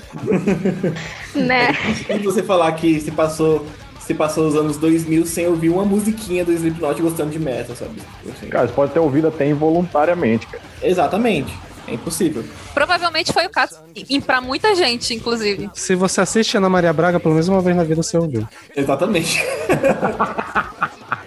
Psicossocial! Não, mas, cara, tipo, é, tava tendo esse comentário de que o Korn, quando você pensa em new metal, é a banda que aparece na sua mente. Eu discordo, mas é justamente por causa do Slipknot. O, o Slipknot, eu acho que atrás de Iron Maiden e Metallica deve ser a maior banda de metal que existe, cara. E pô, os caras têm uma discografia muito consistente. Demora pra um caralho pra lançar álbum? Demora. Mas, quando lança, o resultado é sempre, no mínimo, bom. Queria eu que as bandas fizessem mais isso. Ficasse uns 3, 4 anos sem lançar. Pois uma é, tipo, se for, é, se for pra demorar e lançar um álbum bom, faça isso, cara. Agora, tipo, estranhamente, o que teve um espaço de tempo menor entre o outro, assim, é o melhor álbum deles, pelo menos pra mim, que é o Iowa. E cara, é impressionante o quanto esse álbum é absurdamente pesado, cara. Tipo, é surreal, cara. Tá tocando People Equal Shit, você tá, tá maluco já. E a segunda música, não. Primeira, É basicamente, que a primeira é só uma intro. É, só a intro. Bem né? perturbadora, inclusive. É, é. A- eu, eu não sei se a- essa intro é mais perturbadora do que a do, do primeiro álbum, que é aquela um montão de números, que é a abertura de todo o show deles. Mas, nossa, é, é- é muito bom. é- nossa. O, o Slipknot, tipo, bebeu muito da fórmula do Korn, mas eles colocaram muito, mas muito, muito, muito peso em cima, cara. E eles fazem um uso de dos DJs, principalmente no primeiro nos dois primeiros álbuns, que é tipo bom pra caralho. E, pô, ali tudo se sustenta. Eu não sei como é que eles adicionam os dois percussionistas na música, mas. Lavagem de dinheiro essa porra. Coisa É, eu também, eu, eu penso que Cara, é isso. não é nem só os, os dois percussionistas, tem dois percussionistas, tem um DJ e um sample. Por quê? Tipo, tá, tá sobrando aí, gente. Tá, É um DJ e um sampler? É, tem um DJ e tem um sampler. Tipo, eu não sei porque existe esses Pra dois quê, papéis. né? Eles Tava devem ter um dinheiro. pacto. Acho que é um pacto. Eles têm que carregar pelo resto da vida. Era, era literalmente botar a Scarlett Johansson que um pendrive faz o trabalho dos dois, tá ligado? Mas tudo bem. É, eu entendo que no show fica maneiro, os caras agitam pra caralho e tal, mas, né. Eu acho que só nos, inclusive, acho que só nos dois primeiros álbuns dá pra ouvir direito os percussionistas trabalhando. Porque, sei lá, tipo, ali no, no Hopeless Gone só Eu, tu consegue ouvir uma caixa batendo. Não, tem É, eu aquela. sinceramente não notei nada de Cara, diferente, assim. A Ireless É, tem bastante coisa. Aquela. Acho que é do Iowa, a Bleach Existence, que tem um. É tipo do uma riff- volume um- três. um riff Essa é de- do primeiro. Cara, mas é porque assim. É... Porra, eu não. Eu só conheci os singles do Slipknot. E eu tinha um pouquinho de birra, assim, porque. eu- Pra mim, já assim. Pra mim, Before I Forget e Dead Memories, essas músicas assim, já deu, sabe? Eu não consigo mais ouvir direito hoje em dia, porque eu já enjoei. Tocou muito, assim, na época que eu comecei a ouvir metal, essa música tocava o tempo inteiro. Mas só por isso mesmo, e aí eu tinha um pouquinho de birra e preguiça e tal. Mas aí eu fui pegar o Iowa também. E eu fiquei completamente em choque ao longo do álbum inteiro, porque às vezes você se esquece que você tá ouvindo um álbum de no metal. Às vezes parece que você tá, você tá ouvindo um álbum de death metal, sei lá, você tá pegando uma coisa. É, é, é muito surreal, sabe? É muito pesado. Acho que é a banda de nu metal, assim, que eu ouvi, pelo menos das mainstreams, assim, que é a mais pesada de muito longe, sabe? E, porra, eu gostei demais. Eu ouvi um pouquinho de cada, né? Além do Iowa, eu peguei um pouquinho de cada álbum pra ouvir pra ter um panorama geral. Pra ter um panorama geral. Não curti muito a- da fase farofeira deles, da fase do. Especialmente no Hope is Gone pra frente, eu comecei a achar que já ficou um negócio meio. ah, meio, sei lá, não curti tanto. Mas, nossa, os primeiros álbuns, assim, especialmente o Iowa, que eu peguei inteiro, né? Eu achei, porra, fascinante. E, é, tipo, a qualidade ímpar mesmo. O Corey Taylor é um vocalista incrível. O gutural dele é muito potente. Eu fiquei muito assustada, assim. Eu, pe- eu fiquei assustada ouvindo o Iowa, de verdade. Eu não esperava esse peso todo. é, no Iowa sou assustador o gutural dele. É, é surreal, cara. Cara, eu. Eu já só vou discordar de vocês que pra mim, de longe, o melhor álbum é o primeiro, cara. Só a sequência da Sick, inteiro. a Sick, Eyeless, Waiting Bleed, Surface, Spirit Out, cara. Eu acho que eles nunca conseguiram fazer uma sequência tão boa assim de músicas seguidas. É, E o resto do álbum também é muito bom. sequência é imbatível. Eu tenho que ouvir o primeiro. Eu, inteira peguei só o Iowa, mas as músicas que eu peguei do primeiro também eu gostei demais. É, Eu acho que o primeiro, ele, o AI é um pouco mais trabalhado, o, primeiro é mais visceral, assim, o rolê, cara. Eu acho muito doido. E lá tu consegue ouvir bem mais o rolê do- dos, dos percussão e tal. Acho que no Iowa também, acho que a Blitz Zix é do, do Iowa, que tem um- uma parte lá pro meio do final que fica tipo uma fanfarra, tipo... Pá, pá, pá, Essa pá, música não é do primeiro? Eu acho que é Não, do segundo. Blister Exists é do volume 3. É do volume 3? É. Ah, tá. É a, Ah, é a beleza. segunda música do volume 3. Ah, então, be- é. Tipo, lá tem bastante o, a- o- as caixinhas lá, fazendo uma fanfarrinha. E assim, no geral, eu amo a banda, bom pra caralho. Eu acho que ali do Hope is Gone dá uma quedinha, mas eu acho que o volume 5, o, o 5, né, o Grey, eu acho legal. Eu não ouvi tanto assim o, o último que saiu, né, o You're Not Your Kind, acabou, acabou passando batida. Mas o que eu Ah, peguei puta retroativamente eu álbum, gostei dele, então, tipo, é, acho a banda foda. Simples assim. E uma das melhores bandas do mundo ao vivo, é, tipo, não tem nem discussão. O show deles é, é Ah, é, absurdo. nossa. Cara, pra mim, é, o Slipknot foi, foi o grande diferencial no sentido de new metal. Porque, como eu já falei, eu não gostava de absolutamente nada referente a, a new metal. E depois daquele show, hum, acho que foi em 2012, 2013, no Rock in Rio, aquilo ali mudou totalmente pra mim. Porque, cara, era, foi muito foda aquilo. E foi a primeira banda que foi a minha exceção pro new metal, porque eu não gostava do gênero de jeito nenhum. Então, e, ape- e apesar disso, é, apesar de eu ter passado a gostar de Slipknot, eu não. Ainda assim, eu não me passei a ser adepto ao, ao new metal, digamos assim. Então, o que aconteceu foi que eu fiquei muito, muito fã de Slipknot. passei até hoje, eu ainda escuto alta e meia, não com tanta frequência que eu escutava antigamente. E, mas me recordo que, assim, é, foi o diferencial, foi a banda de new metal que, que realmente fez eu gostar do gênero. Hoje em dia eu gosto mais do gênero, mas o Slipknot que eu diria que fez isso comigo. Eu era um fã, assim, fascinado. Simplesmente fascinado pela banda. Quando. Lembro que. Logo quando eu comecei a gostar, eu criei uma, uma página no Facebook sobre a banda. E foi. E foi até bom. Ganhou até um engajamento bacana. Ficou com. Eu lembro que ficou com sei lá, uns 50 mil seguidores, foi um número bacana. E era aquele fã fascinado, eu só chutava aquilo é, o dia inteiro, cara. Era um, um vício, realmente um vício. E, enfim, Slipknot pra mim, quando se trata de new metal, é a primeira banda que vem na minha mente, é a minha referência, porque os caras são fodas, gosto de simplesmente todos os álbuns.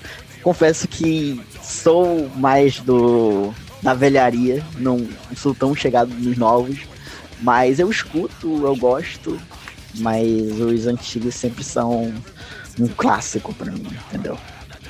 Gente, é, se eu falar para vocês que a Kat de 11 anos conheceu o Slipknot nos fones, tinha um amigo meu, post, é, gente, eu passava um, um, MP3, olha a idade vindo, pra ele, e ele, tipo, colocou as músicas e eu fui ouvir. Achei legal do Wallet, apesar de me assustar um pouco. Só que a Kátia de 11 anos foi ver o clipe. E eu quase me caguei de medo daquelas máscaras. Com 11 anos, muito medo eu tinha daquilo. E depois ele começava a gritar demais. Olha só onde chegamos, né? Mas eu não conseguia. Sério, eu juro pra vocês que eu tinha medo. Eu acho que eu lembrava das coisas do das noites do terror aqui, aqui do Play Center, do Hop Harry, eu ficava com muito medo. Eu não conseguia ouvir, e eu só conseguia ouvir um dia um, meu amigo me mostrou Vermilion e Snuff. E aí eu fiquei tipo, ah, então essas aqui eu consigo ouvir. Sério, eu morria de medo. Então, eu fui escutar algumas coisas assim, pontualmente, depois de adulta, quando eu venci esse medo. E, e quando você de gostar de outras coisas, que, enfim, perto dos Slipknot são, né? E aí, sim, tipo, aí eu comecei a reconhecer o, o Corey Taylor e gostar muito mais dele no, no, no Slipknot do que nos trabalhos é, fora. Depois eu vi um pouquinho dele no Apocalíptica também. Então, só que eu achava, ao mesmo tempo que eu tinha medo, eu achava meio bobo que eles usassem aquelas máscaras. Olha onde a gente vai parar com Corpse Paint também. Então, eu acho que eu, eu não, não, cheguei a ouvir um álbum inteiro deles, assim, porque talvez eu não tenha vencido esse negócio de procurar a banda, mas eu entendo o poder que ela tem, assim. Porque as músicas que eu gostava, eu gostava muito. Então eu acho que é super justo. E eu imagino ver ao vivo, assim. Acho que ainda vou ter medo, mas deve ser da hora. Inclusive, eu acho muito impressionante o fato do Slipknot ser uma banda tão gigante e uma banda tão agressiva, sabe? É, Caralho, acho... é muito louco isso. Acho que é a banda mais agressiva, mais popular que a gente tem, assim, no mainstream. É, eu acho que se for desconsiderar que teve uma época ali nos 90 que o Cannibal Corpse foi uma banda mainstream, é. é de longe é a banda mainstream mais pesada que existe. Obrigado, Jim Carrey. é, eu, eu tenho uma parada meio assim também que entrega a idade, que nem da, da, da Katia, assim, porque eu lembro de 2005, eu, tenho, eu tinha meu meus 13 anos, eu lembro de ouvir o Before I Forget na MTV e, tipo, era coisa de louco, assim, tipo, era muito pesado, muito, muito mais pesado do que qualquer coisa que eu tinha ouvido. Acho que a coisa mais pesada, tão próxima, próxima assim, era o BYOB, que também tinha lançado mais ou menos na época, não sei. Uh, então, assim, eu lembro de ouvir isso, de ouvir e adorar. E não tinha as máscaras, as máscaras ficam, ficam penduradas, né? Não aparece o rosto deles, assim e tal. Eu gostava muito do clipe, eu gostava muito da música. E eu lembro que eu gostava pra caralho, mas eu tinha um amigo na, na escola que não gostava deles. E pra ele eu falava, é, eu não gosto muito dessa banda. Mas chegava em casa e, tipo, ouvia pra caralho e ficava, tipo, caralho, é muito foda. Então, assim, né, é a vida. Uh, minha relação com os Slipknot sempre foi, tipo assim, eu conheço muitos singles, eu gosto muito dos singles, até dos últimos álbuns, assim. Mas eu nunca parei pra ouvir um álbum inteiro e eu também não parei pra ouvir o I.O. inteiro, que tá na pauta. Uh, Pretendo ouvir ainda, mas eu concordo com tudo que vocês falaram. Tipo assim, eu acho uma banda muito foda ao vivo. O, nunca vi ao vivo presencialmente, mas o, todos os rockinhos que eles tiveram eu, eu fiz questão de assistir, porque a presença de palco deles é coisa de louco e a galera pira, é muito louco. E, cara, é muito, muito pesado, é realmente muito pesado pro, pro, pro no metal, sabe? Tipo, uma parada que realmente beira o death metal ali, eu acho muito foda, eu acho muito legal. A minha relação com Slipknot é meio assim complicada porque eu odiava quando eu era mais nova. Eu não sei porquê, mas eu tinha uma birra assim muito do nada, porque sei lá, eu achava muito farofeiro o que eles faziam, aquelas máscaras. Gente, para que isso? E eu ficava assim com aquela preguiça de ouvir. E aí eu lembro que a primeira música que eu ouvi assim inteira e tal, sem criticar, foi a Wait and Bleed eu achei a música incrível e tal, mas sei lá, deixei pra lá e eu gostava muito da voz Corey Taylor. Eu sempre pensava, ah, beleza, a voz dele é muito incrível, mas não sei por que não vai. E aí eu ficava enrolando, enrolando, enrolando, e aí eu só comecei a ouvir realmente Slipknot depois dos 19 anos, que eu realmente eu lembro que eu assisti uma apresentação no, no, na televisão, no Rock in Rio, e eu achei assim a coisa mais incrível, assim, um show muito bom, a performance e tudo. Eu fiquei, caraca, onde é que eu tava na cabeça de. Onde é que eu tava com a cabeça de achar isso ruim? E aí eu fui ouvir, assim, pela primeira vez, agora estudando pra pauta, um álbum completo. Eu ouvi o Iowa, e eu achei perfeito, cara. Achei assim que eu, eu acho que eu preciso conhecer mais a banda, porque, né? É, eu não tive essa fase de ser a fã do Slipknot. Eu achava que, sei lá, eu, eu era diferentona, gostava de outras bandas, enfim, não vou me expor. Mas, caraca, muito, muito bom. É como a Gabi falou, né? De longe a banda que a gente está falando aqui mais pesada, assim. Tudo, tudo que eles fazem, a bateria, tudo, gente, incrível. E, sei lá, eu devo muito ao, ao, Lucas, né? O João Lucas que tá aqui, que eu lembro que ele sempre falava, tu, cara, tu tem que ouvir Slipknot, eu tenho certeza que tu vai gostar. E eu ficava, ai, não, uma preguiça, sem tempo, irmão.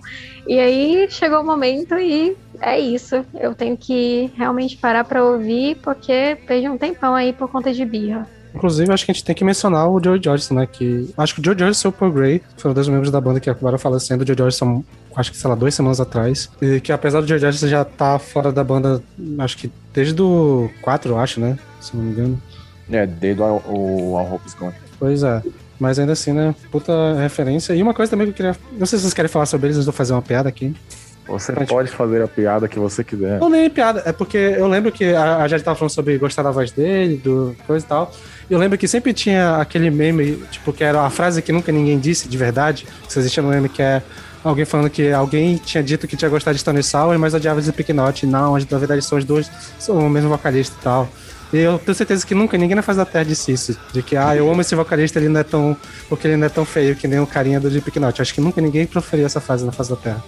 Mas ele, olha, que bom ouvir. Não, sempre tinha um meme naquelas páginas, tipo Rock Wins, tipo, alguém falando, ah, não, eu gosto é. muito de Star Sour porque a voz dele é linda, ele é lindo e tal, mas eu não gosto de Lipknot porque o cara é feio, não sei o que lá, tipo, como se, se a pessoa tava falando sem conhecer que era, era a mesma pessoa. O que eu vi, assim, que eu me lembro da minha época, eram as pessoas falando assim, ah, eles usam máscara porque eles são feios. E aí tinha aquele meme que, do carinha que cuspia comida, assim, sabe? Aquela, aquele desenho. Aí quando mostrava o Corey Taylor sem a máscara, então, tipo, eu só me lembro disso.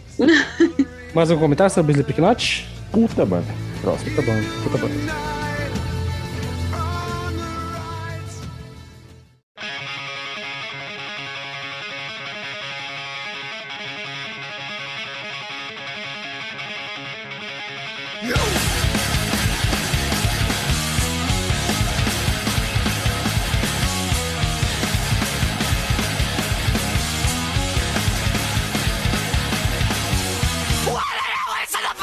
Próxima banda que temos aqui é o System of a Down. Essa a gente pode comentar mais rapidinho, porque a gente vai ter, spoiler para os ouvintes, vai ter episódio sobre o System of a Down em algum momento no futuro breve. Mas não tão breve assim. Eu, eu, não sei se eu vou conseguir falar pouco do, do System of a Down, sinceramente. Bom, a gente, porque... não vai, a gente pode falar mais da nossa relação e não falar dos álbuns em si. Pra ficar um rolo diferente. Não vai rolar. Sabe por quê? Porque Toxicity é simplesmente o melhor álbum de no metal da história para mim. Eu, eu não sei se. Eu não consigo. Acho que eu não boto nem o Libertary acima. Porque para mim o Toxicity é um dos melhores álbuns de metal da história. Pronto, sabe? É uma coisa de louco.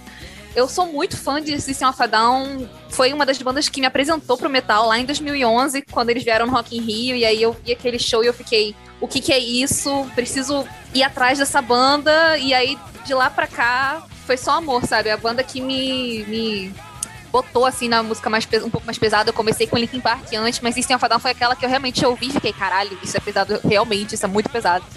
Inclusive, a gente tava falando, né, de Slipknot ser mega pesado, I.O. e tal, e eu acho que o único álbum de no metal que fica ali, um- não no mesmo patamar, mas só um pouco abaixo, é o primeiro do, do System of a Down, o Self-Title, né? Que é um álbum, assim, insano, completamente insano do começo ao fim. A gente tava falando das brincadeiras na voz do, do Jonathan Davis.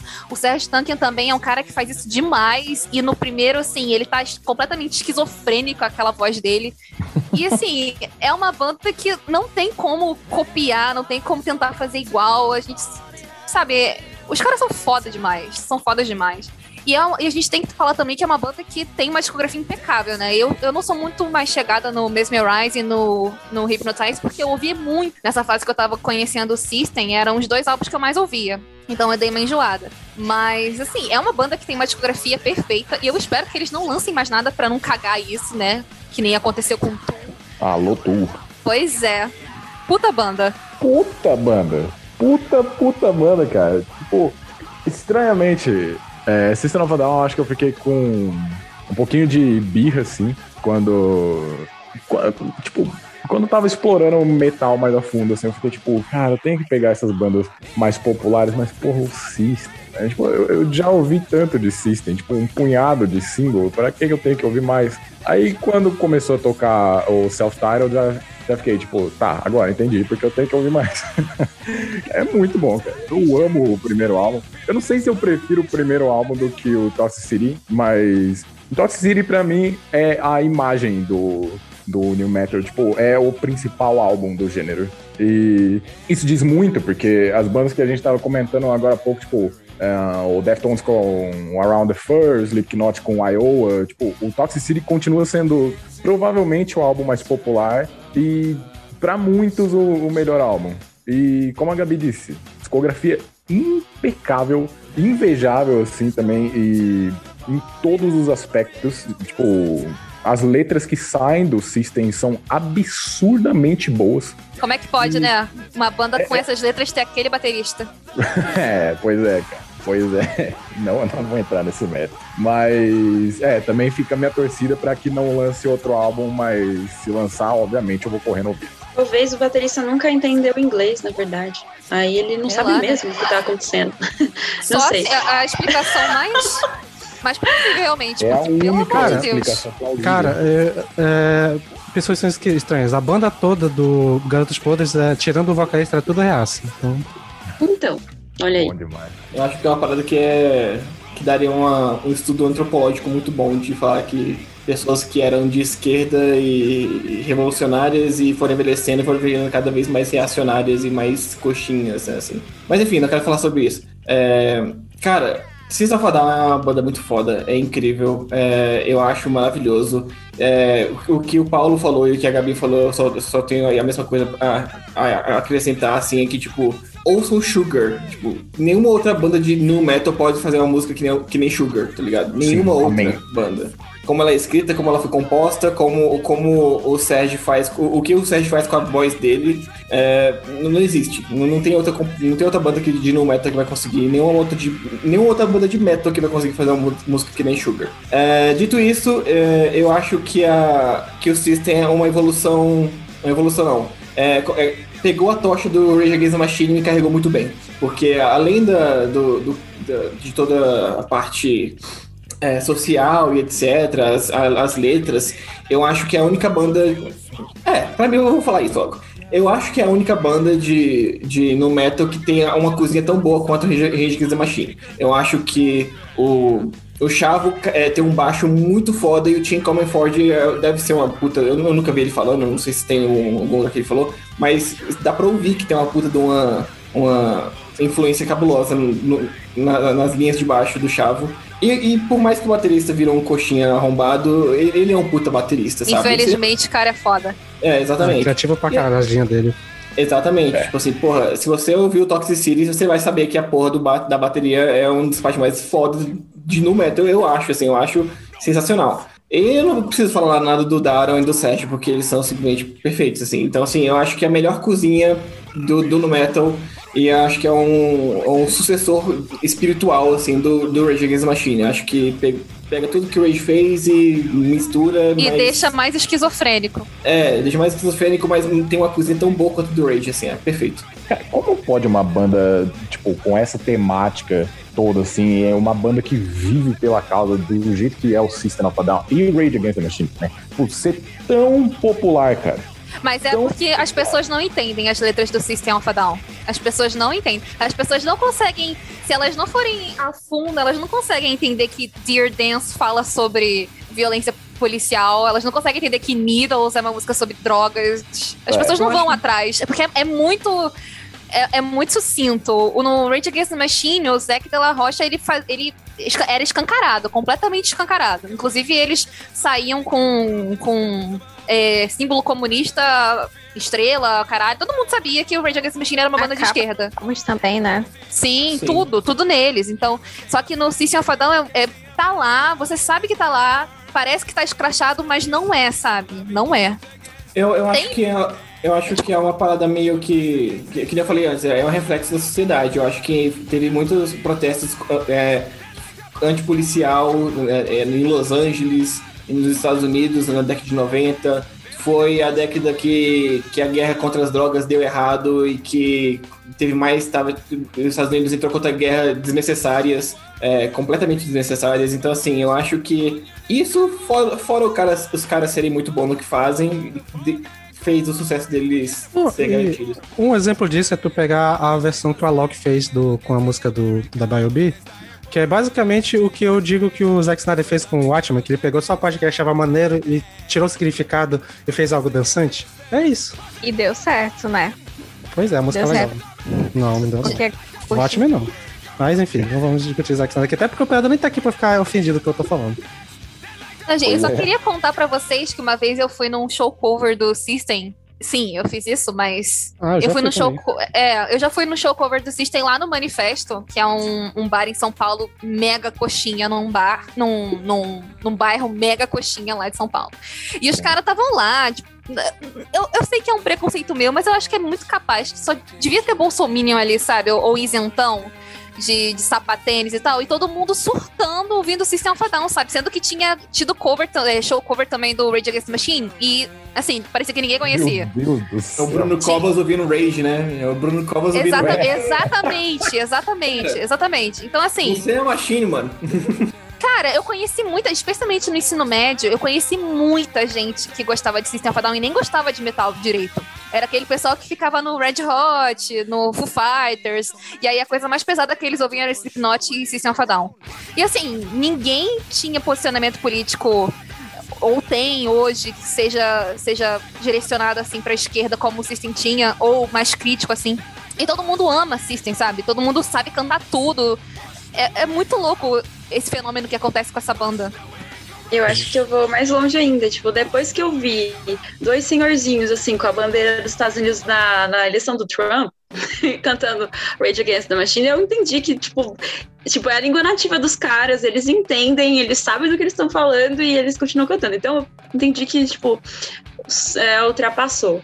É, e o System, é- cara, eu, eu sei que a primeira lembrança que eu tenho de ouvir metal na minha vida foi, tipo, novamente em 2005, Caterine de 11 anos sentada na frente da TV, escutando Top MTV. E as três músicas sempre tinham o System no meio. Tinha o Blink-182, tinha The Rasmus, mas tinha o System lá com Hypnotize. E eu lembro que eu sentava assim e ficava chocada com a disparidade de, de estilos entre eles, assim. Porque tinha o Slipknot lá, todo mundo com seus uniformes, e tinha o System daquele jeito, um tapete persa no meio do show, tipo, o cara de maquiagem. Acho que foi o primeiro cara de maquiagem que eu vi, eu ficava tipo, "Ah, cara, que coisa linda, que, que legal, os homens podem se maquiar também, sabe? Fiquei tipo, usem maquiagem, vai ser legal. É, e eu gostei muito de, do Hypnotize. Depois conhecendo os álbuns, é, eu acho que só foi uma, por- uma porta de entrada pra mim, pra os outros ritmos que eu chego a gostar até hoje. assim. se não fosse por eles, eu acho que eu não teria chego nas coisas que eu gosto hoje, pensando bem. E E não sei, eu acho que sempre parece que sempre tem uma camada assim dentro das músicas dele que às vezes você vai interpretando de uma maneira e como as músicas encaixam em praticamente tudo e ao mesmo tempo nada, porque é uma bagunça e tipo, não tem nada igual o que eles fazem. Eu acho que eles sempre vão transcender e eu acho que eu gostei dos dois das duas músicas que eles lançaram, mas pode ser que seja só um vácuo que tinha, né? E a gente eu fiquei tipo, uau, que legal, mas eu gostei realmente de Protect the Land. Então, eu não sei se eu tô nessa, tipo, não lance mais álbuns. Eu fico meio tipo, ah, gente, mas e se lançasse? Se eles forem ruins, a gente só fala, não existiu.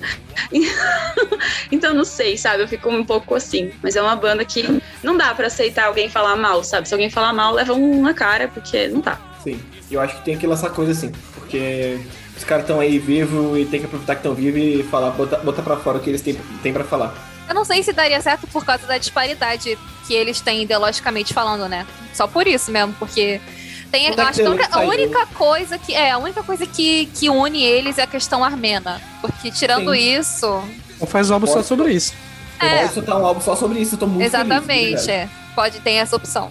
Cara, System of Down pra mim entra como um belo exemplo do. Eu não gostava de New Metal antes e gosto hoje em dia. É o exemplo perfeito pra mim. Porque System of Down não entrava de jeito nenhum. Eu não gostava do estilo, não gostava do vocal. Sério, eu achava enjoativo. E foi algo que mudou com o passar do tempo. Hoje em dia eu escuto até com uma certa frequência. Porque simplesmente ficou bom pra mim. É, principalmente, é, falaram o álbum citado na pauta, o Talk City, ele, apesar de ser muito, de ter um hype muito grande em cima dele, pra mim, o Hypnotize é o álbum da banda, entendeu? Que eu acredito que é o quinto álbum, não tenho nem certeza, mas eu acho que é o quinto álbum. E, cara, os singles dessa música são simplesmente incríveis. Pra mim, aquilo ali é o System, tá entendendo? O vocal es- nesse álbum é simplesmente in- incrível, tá entendendo? E, enfim, esse é o meu álbum favorito. A- acho ele melhor do que Toxicity. E, enfim, pra mim, essa é a minha relação com o System. É, System of a Down é uma banda que eu conheci, assim, muito novinha e eu já me apaixonei de cara, porque eu acho que não tem como não gostar. E na época eu não tinha nem internet, eu nem entendia inglês, não fazia a menor ideia do que eles estavam cantando, e eu já me apaixonei, assim, de imediato. E pra mim é uma das bandas, assim, que continuam muito presentes na minha vida até hoje, seja por conta das letras, seja por conta da da, da sonoridade, seja assim por conta de tudo, porque realmente é uma banda que, assim como a Gabi falou, concordo demais. Tem uma discografia perfeita, eu acho que não tem nenhuma música ruim. Eu acho que até um álbum assim, que sempre tem aquele álbum que a gente gosta menos, ainda é um álbum que a gente gosta muito. E caramba, é, é, eu realmente não entendo o que foi que aconteceu para as pessoas, porque eu lembro que na época da escola tinha vários amigos assim que amavam System, que caraca, batiam cabelo ouvindo e tudo mais, mas que hoje estão, né, do outro lado ali político e eu fico, cara, vocês não entenderam nada, porque, porra, mesmo depois de grande, já tendo acesso à internet e tudo mais, tu tem, tipo, não é uma coisa assim que tu simplesmente ignora, né? Tu cresce ouvindo aquilo e em algum momento tu vai realmente ter aquela interrogação na tua cabeça de o que que os caras estão cantando, sobre o que que é isso aqui, e tu vai atrás e tu pesquisa e tipo, parece que essas pessoas mesmo com essa informação, é, não sei, gente, eu não entendo, é burrice, eu acho. Mas enfim, é uma banda que espero que a gente vai falar em breve, né, melhor sobre a discografia, mas caralho, banda perfeita. Bom, então só pra finalizar, só queria dizer que.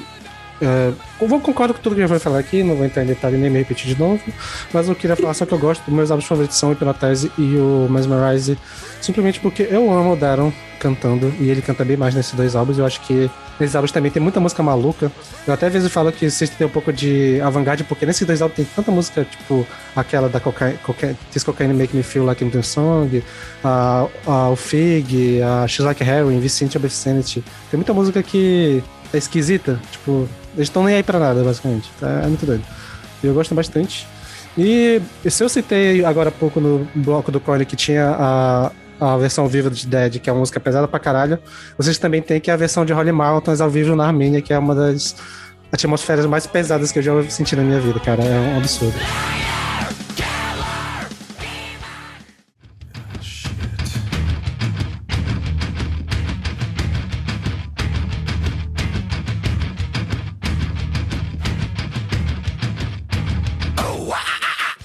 Beleza, a próxima banda que temos aqui na pauta é o, o AAA do Stubbed. Cadê o Paulo? Ele sabe fazer o barulhinho muito fofo. Imita aí, Ah. Paulo. Concurso de quem imita melhor o, o a, a, a. O ACDC do metal. Oh, Ai, gente, é igualzinho. Bravo, bravo. É, A banda que eu conheci por causa do Need for Speed Most Wanted. Ah, é? Tem a, Conheci a, por causa dos piercings. tem a Eu tava procurando lá. com a piercings e eu queria saber qual que eu ia colocar. Aí tava ele lá com aquele Shark Nossa. Bite, sei lá como que é o nome daquilo. E aí eu fiquei tipo, uau. Eu não sei se aquilo é muito ridículo ou muito foda. Eu não consigo, eu não consigo decidir. É, é uma linha tênue, né, cara? É engraçado. É, exatamente. Isso basicamente é, é- isso é quase no metal inteiro, né? A, a- É. a estética no metal fica naquela linha tênue entre ser É. muito ridículo e muito foda. Com certeza. Cara, Disturbed eu acho uma banda interessante. Eu, eu conheci Disturbed por causa de uma menina que eu gostava muito dela. E ela gostava da música The Night. E eu falei, porra, vou ouvir essa música. E eu gosto pra caralho dessa música até hoje, viu? É uma das poucas músicas do Disturbed que eu paro pra ouvir. São duas, na verdade, que eu paro pra ouvir até hoje. São duas bandas que, são duas músicas que eu defino pra caralho. Que é, o, que é The Night e Stricken. Puta que pariu, que músicas fo- fodas do caralho. Ah, mas é engraçado, eu tenho uma, uma, relação muito estranha com o Disturbed. Eu, eu gosto, mas eu tenho preguiça. E o álbum. Eu acho que a meiuca da discografia deles é muito boa. Eu tenho um pouquinho de preguiça do The Sickness. Eu acho que o vocal tá um pouco estranho no The Sickness. Mas ali em 10,000 Fists, Indestructible e Asylum, eu, eu gosto da banda. Eu acho maneiro. Eu, eu ouço e fico tipo, pô, interessante. Mas é aquele negócio, cara, enjoa fácil pra mim. E depois Ah, fica tipo, beleza, eu já ouvi o seu uá, ah, ah, umas cinco vezes neste álbum. Eu não preciso mais. Isso tudo bem. Cara, é exatamente isso. Eu ia comentar que eu ouvi justamente The Sickness, né? Que tava lá pra gente ouvir. E é um álbum que tem Down with the Sickness, que era a única música que eu conheci, que eu conhecia do Disturbed, além daquele cover de The Sound of Silence. E aí eu peguei o álbum e falei, tá, vamos lá. Eu vi que Bom não era, demais. não tinha uma hora, né? Porque todos os álbuns que a gente vai pegar de no metal tem mais de uma hora. Impressionante. Os caras não sabem ser sucintos. Aí, ó, Aren, do, do Aaron. Mas enfim. Aí eu peguei o álbum e eu comecei gostando pra caraca. Eu falei, nossa, essa música é muito maneira. Tinha The Game, tinha a primeira, acho que esse nome, mas eu gostei também. E aí veio Stupefy e Down with the Sickness. E aí depois eu fui começando a cansar. E aí quando chegou na metade do álbum eu falei, ok, tá me cansando muito. E tipo, tem 20 minutos só. O álbum nem é tão grande assim. E quando chegou no final eu já tava exausta. Porque é exatamente isso, as músicas são muito parecidas, o cara canta de uma forma assim, ao mesmo tempo que é muito interessante, ele faz isso demais em todas as músicas, e aí fica um negócio mega maçante, sabe? Mas enfim, dá um with the sickness, puta música, eu vou continuar ouvindo bastante. Concordo que com o que só. tu falou sobre o álbum, mas acho que no final tem uma versão que eles têm de Shout. Shout, que é muito boa. Nossa, essa, essa aí foi o que deu um fôlego, assim, porque esse cover é muito maneiro. Eu fiquei surpresa. No começo, quando eu peguei assim pela primeira vez, eu falei, ah, não, não acredito. Mais um cover de. Que vem logo no Smooth Criminal daquela, daquela outra banda, que é super zoado esse cover. Aí eu falei, ah, pronto. Mais um. Alien Ants Farm. Eu, eu, gosto, eu gosto pra caramba do cover do Last Eu odeio esse cover, mas aí o, o de. Shout. Nossa, o de Shout é muito massa. Inclusive, Last Fire é uma banda que a gente ignorou na pauta. né? Que nem Mushroom Red e Static X, porque, né? Foda-se. E com o Chamber também. É, porque a gente só botou o que a gente ouve mais e ninguém se, ninguém se incomodou de colocar, então eu imagino que ninguém queria falar sobre. Não é nem isso, é porque eu realmente não conheço quase nada de no metal. É impressionante. Eu fiquei pensando se Puddle of Muds era meu. Não faço ideia. Nunca ouvi falar. Eu não conhecia Disturbed, fui conhecer no Máximos Festival, que eu só queria ver o Rammstein. E acabei vendo eles e o Marilyn Manson, que, enfim, não queria ver. Mas, nossa, foi exatamente isso que a Gabi viveu com o, com o álbum. Escutei e falei, nossa, que massa! Parece muito legal e tal. Três músicas. Eu não aguento mais, sabe? Eu, queria, eu fui, sério, eu fui tomar uma breja, fui no banheiro, eu fui fazer tudo, porque não dá pra você escutar durante tanto tempo. Aí depois voltei pro finalzinho, falei, nossa, que massa, acabou. Então foi tipo isso, eu nunca entendi. Nunca entendi o hype, assim. Porque eu escutei no, no show e falei, se eles trouxeram no show as melhores músicas deles e é isso, não sei, não curti. Eu acho que do que chegou até agora, o Disturbed é realmente uma banda de, de singles e playlist, cara. Porque não tem como ouvir álbum, não, mano. É. Sim, é total uma banda de playlist, de você pegar ali cinco, seis músicas deles que, que são acima da média e, e é isso, sabe? E, e não ouvir demais também, porque você vai acabar enjoando. É, ouça com moderação. É, Eu também acho que é uma banda de playlist. Inclusive, eu nem ouvi o álbum que tava na pauta, que era The Sickness, porque eu fiquei com uma certa preguiça. O único álbum que eu ouvi, que eu conheço, assim, é o Indestructible, de 2008, se eu não tô enganada. Que eu lembro que algum amigo meu me passou no pendrive, e aí eu escutava no rádio do meu pai, colocava o pendrive lá no rádio do meu pai, porque eu não tinha computador.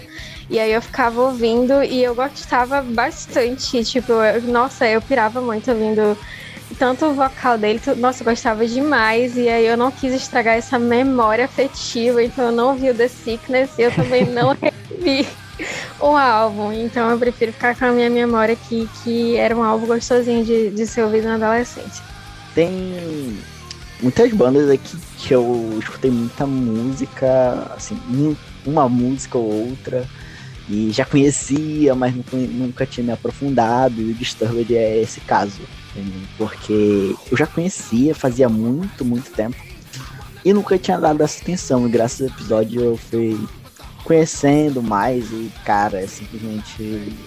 É muito bom, é muito, muito bom é algo aí que eu vou trazer pra minha playlist com certeza, que o episódio me ajudou a, a conhecer mais e tal, e eu vou pretendo me aprofundar. Eu não conheço tanto, é, não é um conhecimento muito grande que eu tenho sobre a banda, mas é algo que eu pretendo acrescentar com certeza na minha playlist. Vale dizer que é a única banda de. única, talvez, não sei, é, que tem um mascote. Eu acho legal isso, cara. Esses ma- Eu, mascote. eu sou contra mascotes no metal. Acho- É, Eu gosto, eu gosto do mascote. Eu acho legalzinho, eu acho o mascote dele, inclusive, legal, da hora. Tem que acabar o mascote. Melhor que a banda. Pô, eu concordo muito com o que a Gabi e o Lucas estavam falando e. É, cara, é, é essa coisa de banda de single mesmo. E eu peguei o The Sickness porque tava lá na pauta. Eu, tenho, eu confesso que eu tenho um preconceito enorme com o Disturbed por causa do meme do AAA que existe. E. Mas Pô, é eu- justamente uma das melhores coisas do Disturbed esse meme. É, Se eu fosse no show do Disturbed e ele falasse assim, todas as músicas, eu ia sair- eu ia sair reclamando e pedindo graça de volta. Ah, eu não acredito. Não, mas tipo, tocou Voices, que é a primeira do álbum, se não me engano. E eu fiquei tipo, nossa, estamos aqui pra uma boa viagem. E tocou a segunda música, eu, hum, a terceira, hum, mesma coisa. A, a quarta é o meme. Então não é a mesma coisa porque é um meme. Mas ao mesmo tempo é a mesma coisa. É impressionante É. como isso aconteceu com todo mundo que ouviu Disturbed, esse álbum, pelo menos. Cara, o álbum. Cara, eu entrei aqui falando, tipo, a primeira vez que eu caí, eu voltei e falei, tipo, esse, esse é o ACDC do metal. Tipo, o álbum é totalmente igual, cara. É impressionante, cara. Não tem jeito. E acaba enjoando. Essa coisa que a Gabi falou, tipo, cara, quando chegou na metade do álbum, eu olhei pra ver quanto faltava. Eu fiquei, tipo, não é possível que passou tão pouco. E é quase um parto pra acabar o álbum inteiro, porque demora uma vida por ser tudo igual, mas não é de todo mal. Beleza, a próxima banda que temos aqui é o Papa Roach. Cut my life into pieces. This is my last resort. É a única música que eu conheço deles. É E é a isso. única música que você precisa ouvir. E é o melhor meme deles também, uma das melhores memes de coisa, né? Porque. O No Metal tem meme- memes maravilhosos, né, cara? Sim, o, tanto- o tanto de, de memes que fizeram com isso, tipo. Com... É, porque eu acho que foi a primeira onda de metal que veio junto com a internet, né? Então foi, foi propício. É isso. justíssimo, justíssimo. Não, tipo, é, eu nunca tinha ouvido nada além de Last Resort e depois de ouvir um álbum, eu concordo com o Lucas, que é a única música que vocês precisam ouvir deles. E, é, a, a capa também é zoadíssima porque tem aquela barata e é, é feio, sim. Isso aqui não é um trocadilho? É, é uma Papa trocadilho. Roach, Cockroach, sei lá. Hum, eu acho que é um trocadilho também. Das bandas que estavam na pauta, eu achei o Papa Roach a mais melódica. Não sei a opinião de vocês sobre. Total. Nossa, eu concordo. Inclusive, eu, eu lembro que a minha prima, a Maria Elisa, ela até ouviu o podcast, foi Maria Elisa. Ela gostava muito dessa banda quando a gente tinha ali, sei lá, 12 anos mais ou menos, e ela sempre falava pra eu ouvir. Eu ficava, ah, tá bom, vou ouvir, só que eu tinha uma certa preguiça, e aí eu ficava enrolando, e aí ela sempre colocava, e tipo, eu, sei lá, meu cérebro meio que desligava quando ela colocava, porque eu não lembro de ter ouvido nenhuma música. Aí eu fui ouvir esse primeiro álbum, eu achei ele legalzinho, mas aí depois, por algum motivo, eu fui parar no álbum de 2009, que é o Metamorphose, Metamorphoses, eu acho. E nossa, eu gostei demais desse álbum, gostei muito. Eu acho que é bem isso que o Paulo falou. Eles carregam muito esse negócio melódico, assim. Inclusive, aquela música Carry Me passou o dia inteiro na minha cabeça. E até hoje eu tava na casa do Sander e essa música tava na minha cabeça. E, tipo, meu Deus. Eu Mas eu, nunca- gostei. Eu nunca ouvi essa música e já conheço o refrão dela. Sim, é isso. Tipo, é aquele, aquela coisa bem chiclete, assim. Mas eu gostei, gente. Eu não sei porque eu tinha esse vazio aí. Não sei se eu vou ouvir o álbum inteiro novamente, mas essa música Carry Me, com certeza, porque tô até com ela na cabeça nesse momento. Depois de acabar aqui, vou ouvir de novo. Papa Roach, pra mim, é uma banda de um single só. Eu gosto de Last Resort, mas acaba ali. Não vai muito além. Já tentei escutar outras coisas, mas não vai, simplesmente não vai. Então, pra mim é isso, uma banda de um single. De um single. que eu também só conheci Last Resort. E eu era das pessoas que falavam, tipo, ah, meu Deus, a banda de um- uma música só. Mas eu fui ouvir o desses Papa Roach no, no Spotify e eu achei legal. Inclusive uma música que eles têm com. Acho que é o Dani, o Worsnop, que eu não sei se acho que é o Askin Alessandra. Eu acho que é, não sei. E, cara, eu achei muito bom, mas tem muita vibe de 2005, 2006, né? Tipo, parece que eu já cresci, assim, no, dentro do metal e na música, no meu gosto próprio, pra ficar ouvindo esse tipo de coisa. Então é só nostálgico, não é pra ouvir sempre. Mas, ah, eu achei que poderia ser pior e nem é. Então fiquei, o saldo foi positivo. Fiquei com esse sentimento também, igual a Kátia, de que, caraca, não tenho mais idade pra isso. Mas legal conhecer assim mesmo. Inclu- Inclusive, sobre a Kat falou sobre banda de uma música só. Basicamente, esse próximo, próximo bloquinho que a gente tá fazendo é quase isso. E já aproveitando pra puxar a próxima banda, que é o Godsmack. Se a gente vai falar de uma, de uma música só, eu não conheço uma música deles. Pois é, esse- Exatamente. essa é aqui, bem Nem isso. eu. Cara, eu ouvi e é definitivamente uma banda, cara. Queria Legal. acrescentar que Godsmack parece nome de, de banda que toca na soundtrack do Shrek. Mas assim, agora, só pra falar rapidinho da banda, eu gostei do vocal, mas sei lá, ele me lembrou o vocal do maluco do Creed. Eu achei ok. Que por si só já lembra o vocal do maluco do Pearl Jam. Olha Pois só. é. Inception. Olha aí. Então, Estamos aí. Mas é isso. É, sei lá, não me chamou atenção, provavelmente nunca mais vou ouvir. Então, é isso. Provavelmente nunca mais vou ouvir. Cara, é dificilmente. Definitivamente uma banda. Definitivamente uma banda. É, e seguindo aqui, pelo menos as duas próximas bandas, essas sim, pelo menos tem uma música ou duas que são famosas. A próxima, Drowning Pool. Let the bodies hit the floor. E é isso aí. A única coisa que eu tenho a falar sobre. Cara, E a eu, próxima no álbum também. não, eu, eu gosto do, do álbum deles lá, o, o primeiro. O- o- acho que é o primeiro, né? O, o Cinder. Acho que tem umas músicas legais ali. Eles lançaram um álbum, pra mim é só uma música. Não, é um álbum. Pois é. Acho que tem uma outra música deles também é hypada, mas sei lá. Eu, A próxima, depois de Bodies. eu acho que. Não, pior que o, o até que é uma banda até grandinha, né? Tipo, pra- acho que no Brasil não pegou tanto, mas até que nos Estados Unidos tem uma hype. Até que teve o rolê que o vocalista morreu, né? Depois do álbum e tal, aí substituíram ele, entrou outro e tal. Enfim. Mas eu acho que é isso. Alguém quer falar sobre Pool além disso? Eu, literalmente só conheço Bodies. Não deu tempo de ouvir o álbum inteiro. Cara, eu gosto muito de Bodies e gosto muito da próxima, que é Tear Away. Ah, mas escutando o álbum, que eu falei assim, será que tem mais?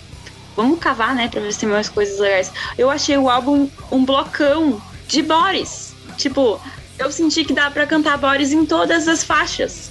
Tipo assim, e isso é horrível, né, pra uma banda. Como é que você. Porque isso só acontece com uma banda chama Nickelback. Então, tipo, sabe? Então eu achei. Não sei se eu fiquei feliz ou fiquei triste, porque eu gosto muito de Boris, mas é complicado. Drowning Pool foi comparado ao Nickelback, cara. Esse episódio é- tem muito potencial, cara. E eu gosto de Nickelback. E, e, e Drowning Pool tem uma, tem uma fanbase grande no Brasil. Eu já tô ligado disso, tá ligado? Tipo, é- a chance de, de algum fã mais raiz de no metal ouvir esse episódio e falar, caralho, eu quero matar todo mundo, é grande. É, Eu acho Ah. que todo fã de No Metal que ouvir esse episódio vai ficar meio puto com a gente. Ah, É. Ó, você é fã de Drowning Impulse, você tem alguma recomendação de álbum aí pra gente? Manda, porque como vocês podem ouvir, todo mundo ficou com preguiça de ouvir. E seguindo no, no, no mesmo balaio do Drone Pool, temos a Dope, que tem a Die Motherfucker Die. Ai, Motherfucker Die. E essa, eu peguei os, as músicas, né, mais, mais ouvidas lá do Spotify e botei pra tocar. Não peguei o álbum, né? Peguei só as músicas. E muito bom o cover de. Ai, meu Deus do céu. Já esqueci. Tem cover de Rebel Yell e tem um. Ah, ótimo cover, excelente cover de You Spin Me Round. You Spin Me Round. Da Dead, é, Dead or Alive. Eu amo essa música demais dos anos 80. E eu achei esse cover sensacional. Cover de Rebel Yell também é ótimo. Isso é o que eu tenho a dizer sobre a banda. Cara, eu gosto da, muito da, da Motherfucker Die e da What About. É, talvez porque uma vem depois da outra, não sei. Na verdade, eu conheci primeiro o What About, do que depois que eu peguei da Motherfucker. Porque tinha uma ex-namorada de uma amiga minha que era muito fã do Dope e ela me passou pra ouvir esse álbum e eu lembro que eu ouvi ele inteiro. Acho que só essa da música ficar na minha cabeça depois desses anos. Porque eu fui ouvir hoje de novo e não me lembrava quase nada, achava legal. Eu acho o vocal dele interessante, mas nada que me chama muita atenção. E é isso, Dope. É um nome legal. Sim, é, é legal de falar.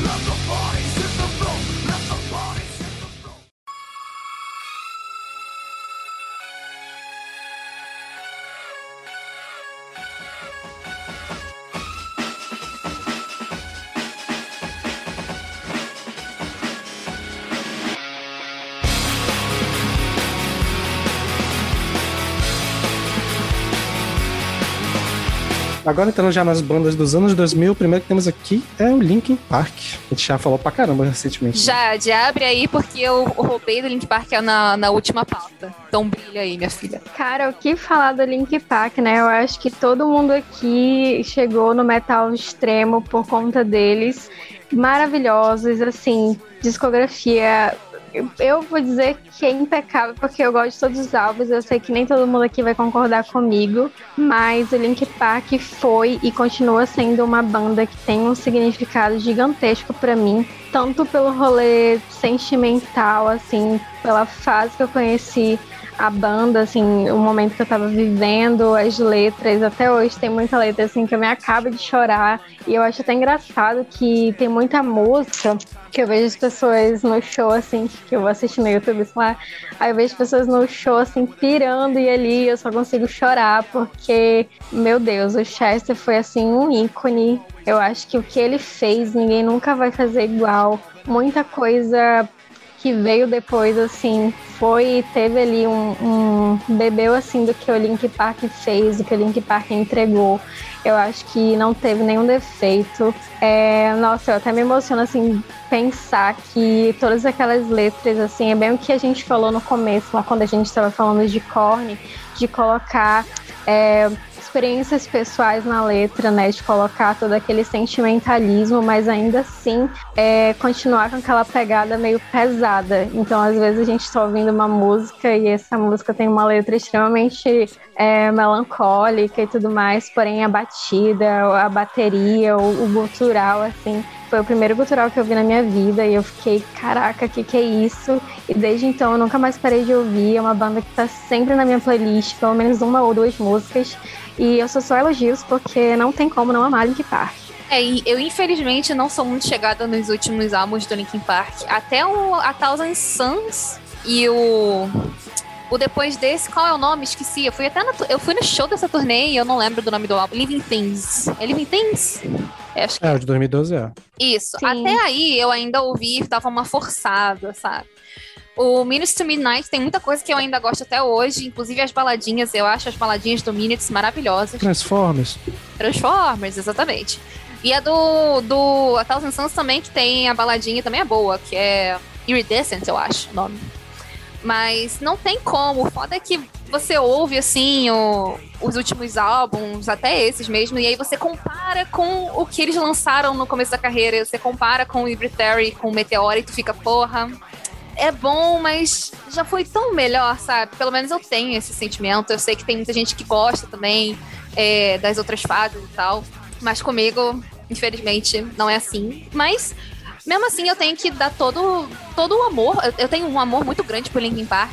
É, por esses dois álbuns e também por ser. Eu acho que todas as bandas que a gente falou aqui, elas, eles são os maiores, de fato, porque eles atingem uma bolha, assim, muito para além do metal. Muito além, muito além. Então, assim, eu até olhei no Last FM, o, o Linkin Park tem 4 milhões de ouvintes no Last FM, enquanto o Slipknot tem 2,5, sabe? É, é essa a discrepância.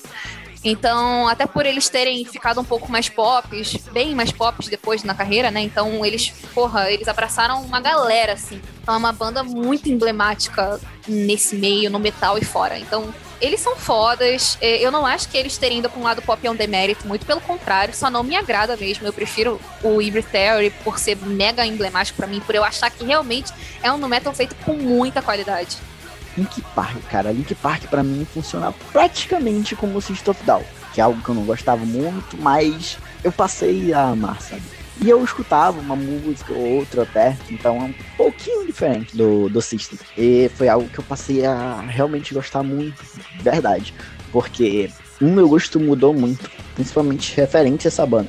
Lembro que ano passado até me assustei, porque eu peguei aquela lista do final do final de ano do Spotify e tinha muito Link Park, assim. Várias músicas Link Park eu escutei bastante, repetidas vezes. E era uma das bandas que eu mais escutei no ano. Eu fiquei assustado, porque eu nem percebia que eu escutava tanto Link Park assim. Mas enfim, eu queria falar hoje de algo que todo mundo esquece, digamos assim. Todo mundo ignora ou que todo mundo despreza, que é o One Light, que pra mim é um álbum excelente. É ali um divisor de águas, na verdade. Porque ou as pessoas acham aquilo uma porcaria, ou, e, ou tem aquela galera que aceitou esse popzinho e tal. E eu fui uma dessas pessoas que aceitou isso muito bem. E pra mim, esse álbum do Linkin Park é muito importante. Não é o que tá na pauta, mas é, eu gosto muito de falar dele. Porque ele, pra mim, me vira de cabeça pra baixo o que é o Linkin Park, sabe? Mas aquilo ali ainda é. Porque é, ainda tem algumas questões que tinham antigamente com o Linkin Park. Daí eles pegam essa toda aquela questão sobre sobre dor, sobre depressão, fala sobre adolescência e tudo mais. E esse tipo de coisa faz ainda mais sentido, faz ainda tipo, fica ainda mais pesado por conta da morte do, do vocalista, né? Então, pra mim, esse álbum aí, ele é muito importante em várias coisas. Um, as letras são, são excelentes, sabe? A- a- todas as letras desse álbum são excelentes. O Link Park em si é excelente, eu só tenho elogios pra essa banda, na verdade. Porque, assim, o que geralmente as pessoas criticam, que é referente a este álbum, eu não consigo criticar. Porque os outros álbuns, os antigos, digamos assim, só tem elogios, porque eles são, já são excelentes, eles são super reconhecidos. E esse que eu tô citando agora, que eu tô elogiando bastante, tá? já não é tão reconhecido assim, e que eu acho uma obra-prima também do Linkin Park. É uma banda completa, simplesmente. O Linkin Park foi junto com, esse, com essas bandas que eu conheci em 2005, junto com o System. E foi uma banda que eu conheci por Numb e fiquei tipo, gente, que é isso? E, e foi a primeira banda que eu tinha uma impressora daquelas que fazem barulho, vocês jovens não sabem o que é isso. Mas eu fazia muito barulho pra imprimir as coisas e foi a primeira que eu imprimi a letra e eu colava assim no, no, no box, sabe, com, com a água do box, né? Pra ficar ouvindo e tentando entender a letra. Eu não sabia nada de inglês e eu começava, tipo, tentar entender por ali. Então, pra vocês verem o tanto que a música chegou em mim sem eu entender absolutamente nada. E aí eu só, eu, foi uma banda que eu sempre fui fã, foi, foi tipo, sempre ali no meu top 3, se alguma entrava e, e saía, ela só foi sair quando eu cheguei no metal extremo, mas sempre tive um carinho. Tanto que as últimas. As últimas, os últimos trabalhos deles também não me tocam como os, como os primeiros, assim como a Gabi falou.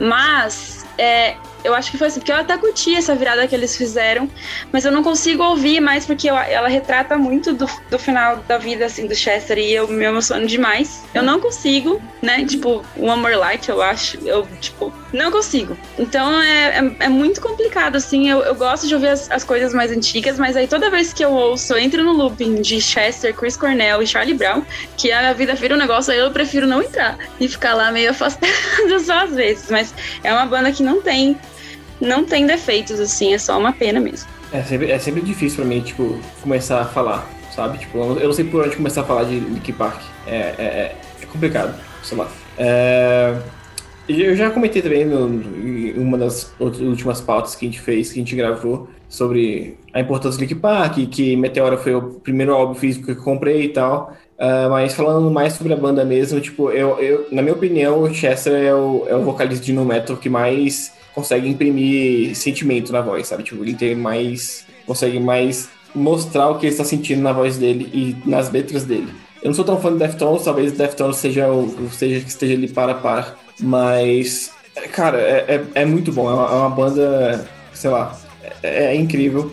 Eu tenho que ouvir mais a discografia deles, porque eu confesso que eu, eu parei no, no Meteora, basicamente, e depois eu vivi de singles. E, sei lá, é uma banda que reverbera demais assim né, comigo, porque depois da morte do Chester foi, foi quando eu falei, beleza, é, eu nunca mais vou, vou, ficar soltando hate à toa na internet, sabe? Tipo, eu posso falar uma besteira ali, outra aqui, eu posso pegar um pouco mais pesado com uma banda ali, outra aqui, mas depois que aconteceu com o Chester, com o lançamento do One More Light, e eu fiquei tipo, cara.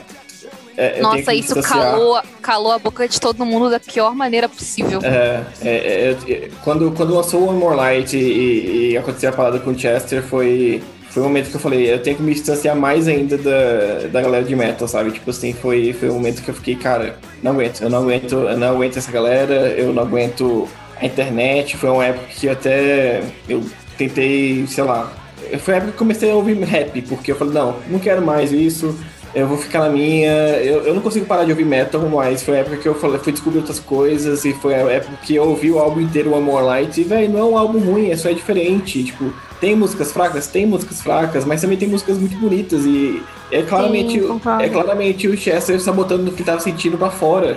Ele tava assim, sabe, sei lá, é, é, é muito zoado o que aconteceu com, com ele é muito zoado os tipos de comentários que eu li, porque eu fui ler, eu, eu falei, não, eu, o que que rolou? Eu fui ler na internet, eu vi muitos comentários em inglês, em português, em Whiplash, em Rock Wings, em, em tudo isso. Eu acho que na época eu nem tinha mais Rock Wings, mas tipo assim, eu, eu fui ler sobre esses comentários e eu vi muita, muita merda sendo dita. E, e, sei lá, foi, foi aí que eu decidi que eu não vou mais soltar hate gratuito sobre artistas, sobre pessoas que estão querendo se, se expor soltar o que está dentro delas de forma artística. Seja música, filme, essas coisas assim, eu tenho, eu segurar o máximo que dá. Porque, sei lá, isso acabou comigo. Até hoje, quando eu paro pra pensar nisso, acaba comigo. E. Ah, é uma merda, cara. Eu ia até evitar de comentar, porque o comentário de, da maior parte de vocês é muito pessoal, né? E eu não tenho essa relação toda com o Link Park. Tipo, pra mim é aquela coisa de pô, singles legais. Por exemplo, eu tava falando é, com a Kat enquanto é, tava se preparando para esse episódio. Eu fiquei tipo, ah, eu vou eu vou atrás do álbum que tiver Breaking the Habits, porque eu quero ouvir Breaking the Habits pelo menos mais uma vez. e tinha lá Faints também, que é outro single que eu redescobri, que eu amo pra caralho. e, é, sei lá, no, no fim das contas, tipo, é uma é uma boa banda. Eu não, não me aprofundei tanto, eu não tenho tanto conhecimento sobre eles quanto vocês, assim. Mas, assim, eu acompanhei essa coisa do Chester Bennington, é, até porque na época eu tava impactadíssimo já. E fazia um tempo também, mas, tipo, por causa do Chris Cornell e. sei lá. É, é, essa coisa de, de tipo refletir tanto assim, e mesmo que eu não tenha tido a relação que vocês têm com o Linkin Park, tipo, não tinha como evitar, né? Uma banda tão gigantesca, assim. E. e ao mesmo tempo tão trágica, eu... foi tão trágico assim. Foda. É, e quando apareceu a notícia, tipo, mesmo eu não tendo relação, eu fiquei tipo, caralho, que, que porra é essa? Por que, por que isso tá acontecendo, tá ligado? Parece que, sei lá, uma, uma parte da, daquela infânciazinha ali, tipo, que eu tive ouvindo rock e o metal de 2000, pô, morreu. Sim. Que porra é essa, mano? O que que tá acontecendo? Mas, é. é, eu fico até meio sentido, assim, de ir atrás da discografia dos caras, tipo, ler letra e tal, sabendo como é que foi a morte do Chester. Então, tipo, acaba que eu evito bastante. Mas é, eu ouvi o Meteora pra esse episódio e eu achei um puto de um álbum. Provavelmente eu vou ouvir o Hybrid Theory. Faça e isso. Ficar nesses dois álbuns, assim, porque eu sei que tem singles que eu amo nesses dois álbuns. Cara, eu tento, eu tô tentando assistir o Live, Tech, Live in Texas, que é o meu live favorito da vida. E eu não consigo reassistir até hoje, porque mexe demais comigo o Chester Sim. ali, sabe? Sim. Nossa, eu ia comentar isso, que eu, nossa, eu não consigo, gente, tipo, é, depois que saiu o Amolite, eu não tive mais, assim, coragem de revisitá-lo, porque as letras são tão pessoais, assim, que não tem como não se acabar de chorar. E, sei lá, você vê que o Chester já falava isso lá no Hybrid Fury, em músicas como, por exemplo, Somewhere I Belong, que é tipo, cara, sei lá, não dá, gente. Eu vou além um pouco do que a Jade falou. Quando eles é, remasterizaram, eu não sei como falar isso sobre o clipe de In The End, eu já não consegui assistir. Eu, eu via, tipo, porque eles aumentaram a qualidade, editaram tudo. Tipo, eu fui assistir, aí o Chester apareceu, eu só fechei tudo e falei, não, ainda não dá. Então, tipo, é bem, é bem pesado mesmo. Sim, sim. É muito estranho como, tipo, a Jade comentou de Somewhere I Belong. Cara, é uma música de 2001 e o acontecimento, se eu não me engano, é de 2017. A música torna, é, toma outro significado, né? Tipo, eu não, como eu disse com o Link Park, pra mim não é tanto assim, mas, cara, o inútero do Nirvana, quando você pega pra ler as letras do inútero, é um bagulho que, se você acompanhou o que era o Kurt Cobain, você sente o bagulho. Tipo, é muito, muito, muito pessoal. E mesmo que não tenha lançado com esse intuito, se torna muito pessoal, tá ligado? É, e assim, eu aqui no rolê eu acho que eu tô meio que meio termo entre o Paulo e a e o pessoal, porque eu também não conheço tanto assim a fundo a discografia do Linkin Park. Como eu falei nos episódios atrás, era a banda que o Caio, que é um amigo meu, que era pra estar gravando aqui, seu arrombado, fugiu do episódio, é, que ele sempre, ele era fã, a banda favorita dele, então eu sempre tive contato por causa dele, mas eu, eu gostava de implicar com ele por causa que eu gostava de implicar com o Caio, porque ele pega a corda. E só que com o passar dos anos eu fui gostando mais, enfim, entendendo melhor as letras, e como eu falei no episódio atrás, a parte do, do tratamento de psicologia que eles fazem, depois que começaram a estudar psicologia, não tem como não se atrair. Porque as letras deles falam muito bem disso. Tipo, é muito. Tu consegue ver que é muito verdadeiro. E tipo, a banda ficou tão gigante, é uma banda que trata sobre isso. A gente já falou um pouco disso do Korn, falou dele também, tipo, tanto de gente que foi ajudada com as letras do Linkin Park, tipo, não tem. E é uma banda que ficou tão grande que tu vê, sei lá, vídeo de show da In The End que o, eles se- não precisam nem cantar, porque o público canta a porra da música inteira, todos os refrões, a parte rap rápida, qualquer, tipo, ele não precisa cantar, o público canta. Inclusive, cara, é, é, tipo, tem aquela versão, né, do. Acho que foi um show que o Link Park fez depois que o Chester morreu, que só tá o, o- uma luz assim, um, um, um, holofote Nossa, no não fala microfone. não, que eu vou começar a chorar aqui, sério mesmo. Caralho, E, tipo, é... é, só o público cantando e a banda, cara, é, é foda, não tem como não. Bora pular, senão o pessoal vai começar a chorar mais aqui. a gente a gente tava brigando aqui, agora a gente já tá tirando lencinho. Emoções, Quase rolou soco e quase tá Como- rolando lágrimas. Como diria Roberto Carlos, são tantas emoções, né? Muitas emoções aqui nesse podcast.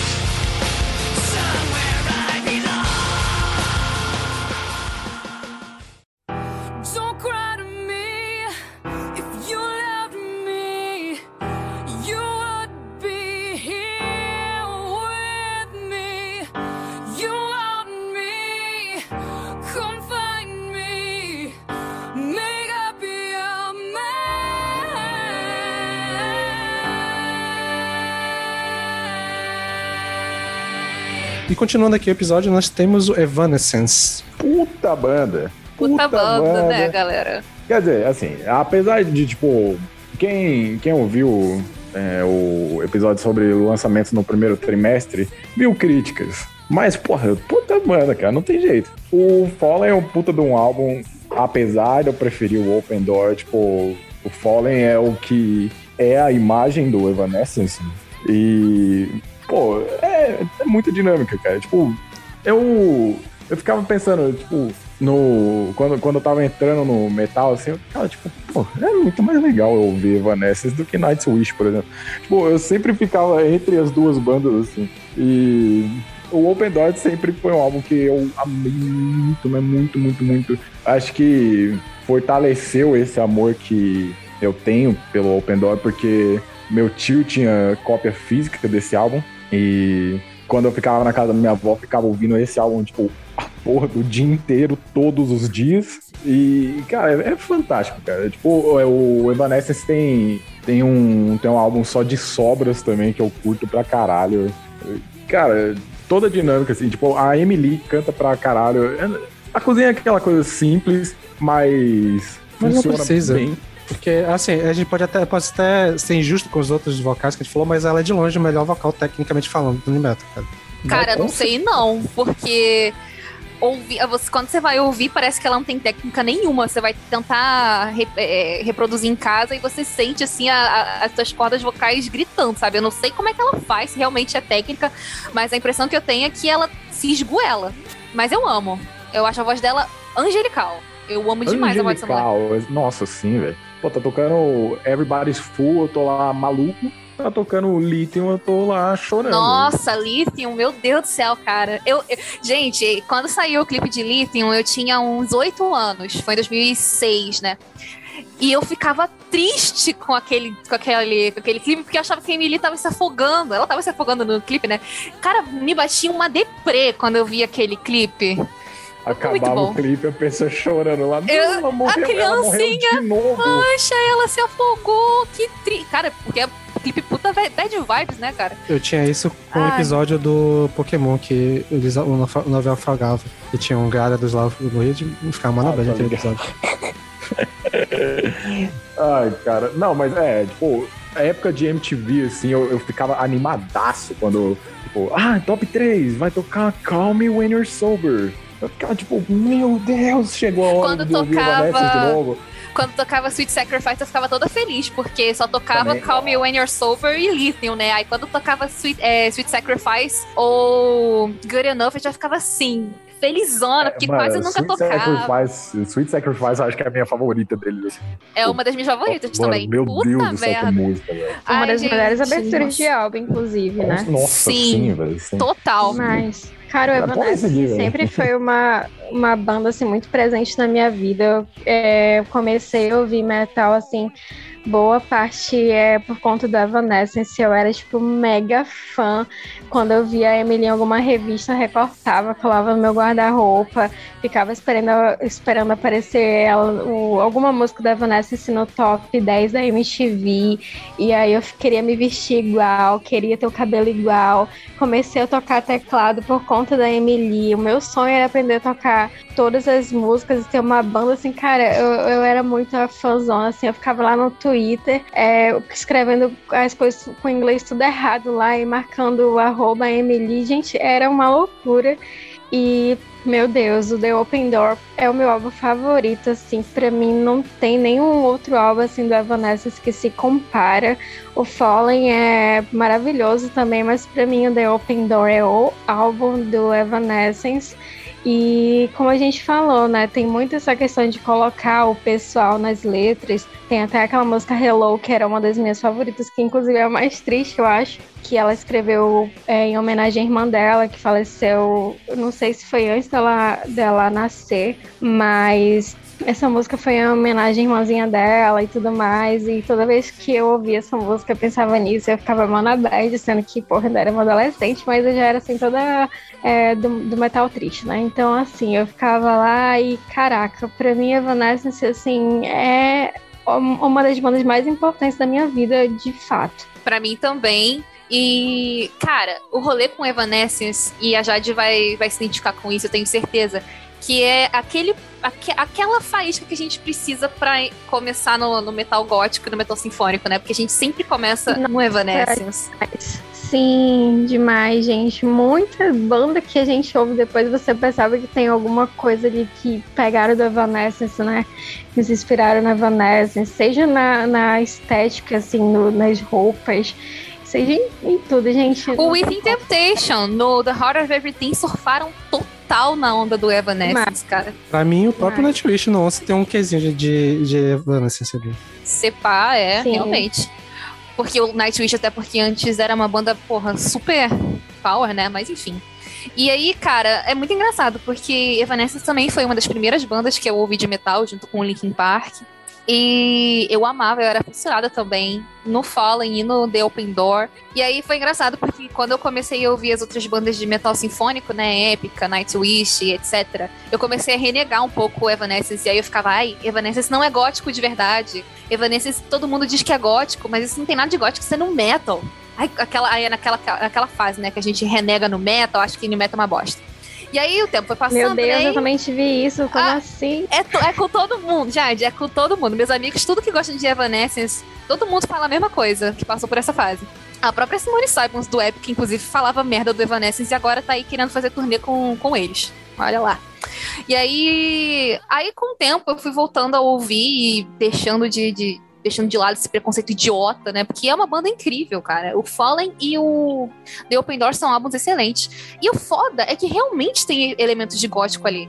Não tem elementos. e Até de sinfônico. Tem, tem orquestra, tem coral. E tem muitos elementos de industrial também. O visual é, é muito gótico da, da, da Emily, sabe? Não tem pra que fazer esse, esse, esse preconceito bobo de ai, não é gótico. Porra, tem muita, muita influência gótica, sim.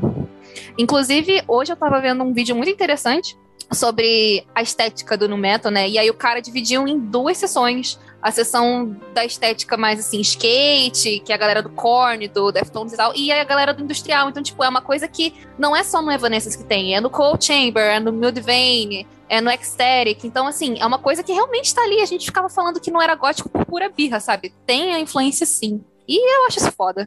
Eu acho que o Evanescence é uma banda que também, talvez junto com o System, ultrapassou o metal, né? Que meu pai, por exemplo, ele sempre foi do, da música clássica, sempre regeu coral, igreja, sabe assim, coral da cidade, essas coisas. E ele adorava a Emily.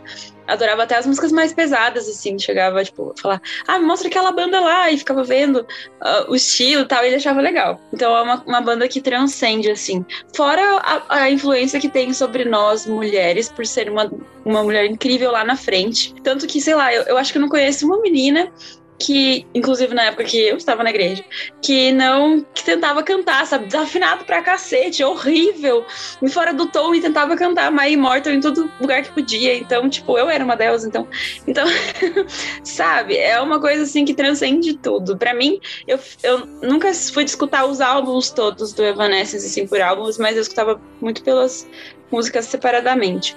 E eu fui pegar, quando a gente foi comparar, é, escutar o álbum que eles lançaram esse ano, é, e eu fui ver que, tipo, todas as minhas músicas favoritas, à exceção de, talvez, Going Under, que foi as primeiras que eu ouvi, estão The Open Door. Então eu falei assim, é, realmente, esse é o meu álbum favorito deles, e é lindo, a capa é linda, tudo é lindo naquele álbum, como pode. E o clipe de Good Enough é uma coisa pra você assistir, não que os outros não sejam, porque é meio hipnotizante você ficar assistindo a Emily lá, e o resto da banda a gente nem vê. Mas aquele clipe é de você ficar assim, grudado na tela e falar, gente, que mulher é essa, sabe?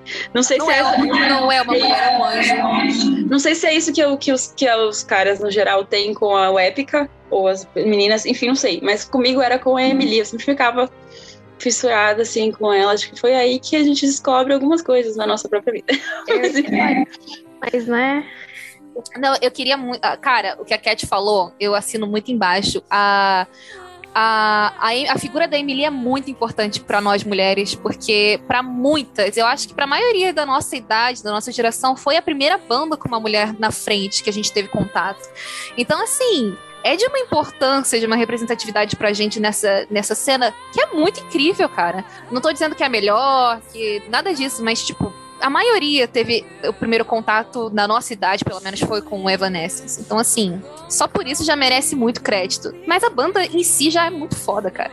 E uma coisa só que eu queria comentar é que o Fallen, eu acho que as músicas mais fracas são os singles. Eu não sei se é porque eu enjoei de tanto ouvir Bring Me to Life, Going Yonder e My Immortal, mas eu acho que assim, My Last Breath, Taking Over Me, Haunted, Whisper, Imaginary, são assim músicas absurdas de boas. Elas têm uns elementos assim de coral, de, de orquestra, que tu fica assim, meu Deus, sabe? Que coisa incrível.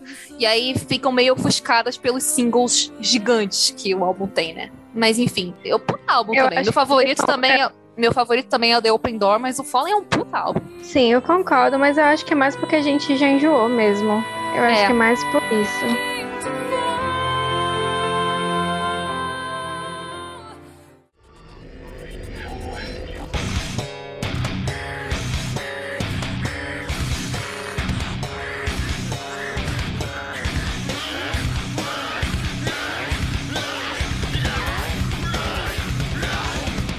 Bom, seguindo aqui, nós temos a banda Mudvayne. Gente, eu vou dar meu testemunho.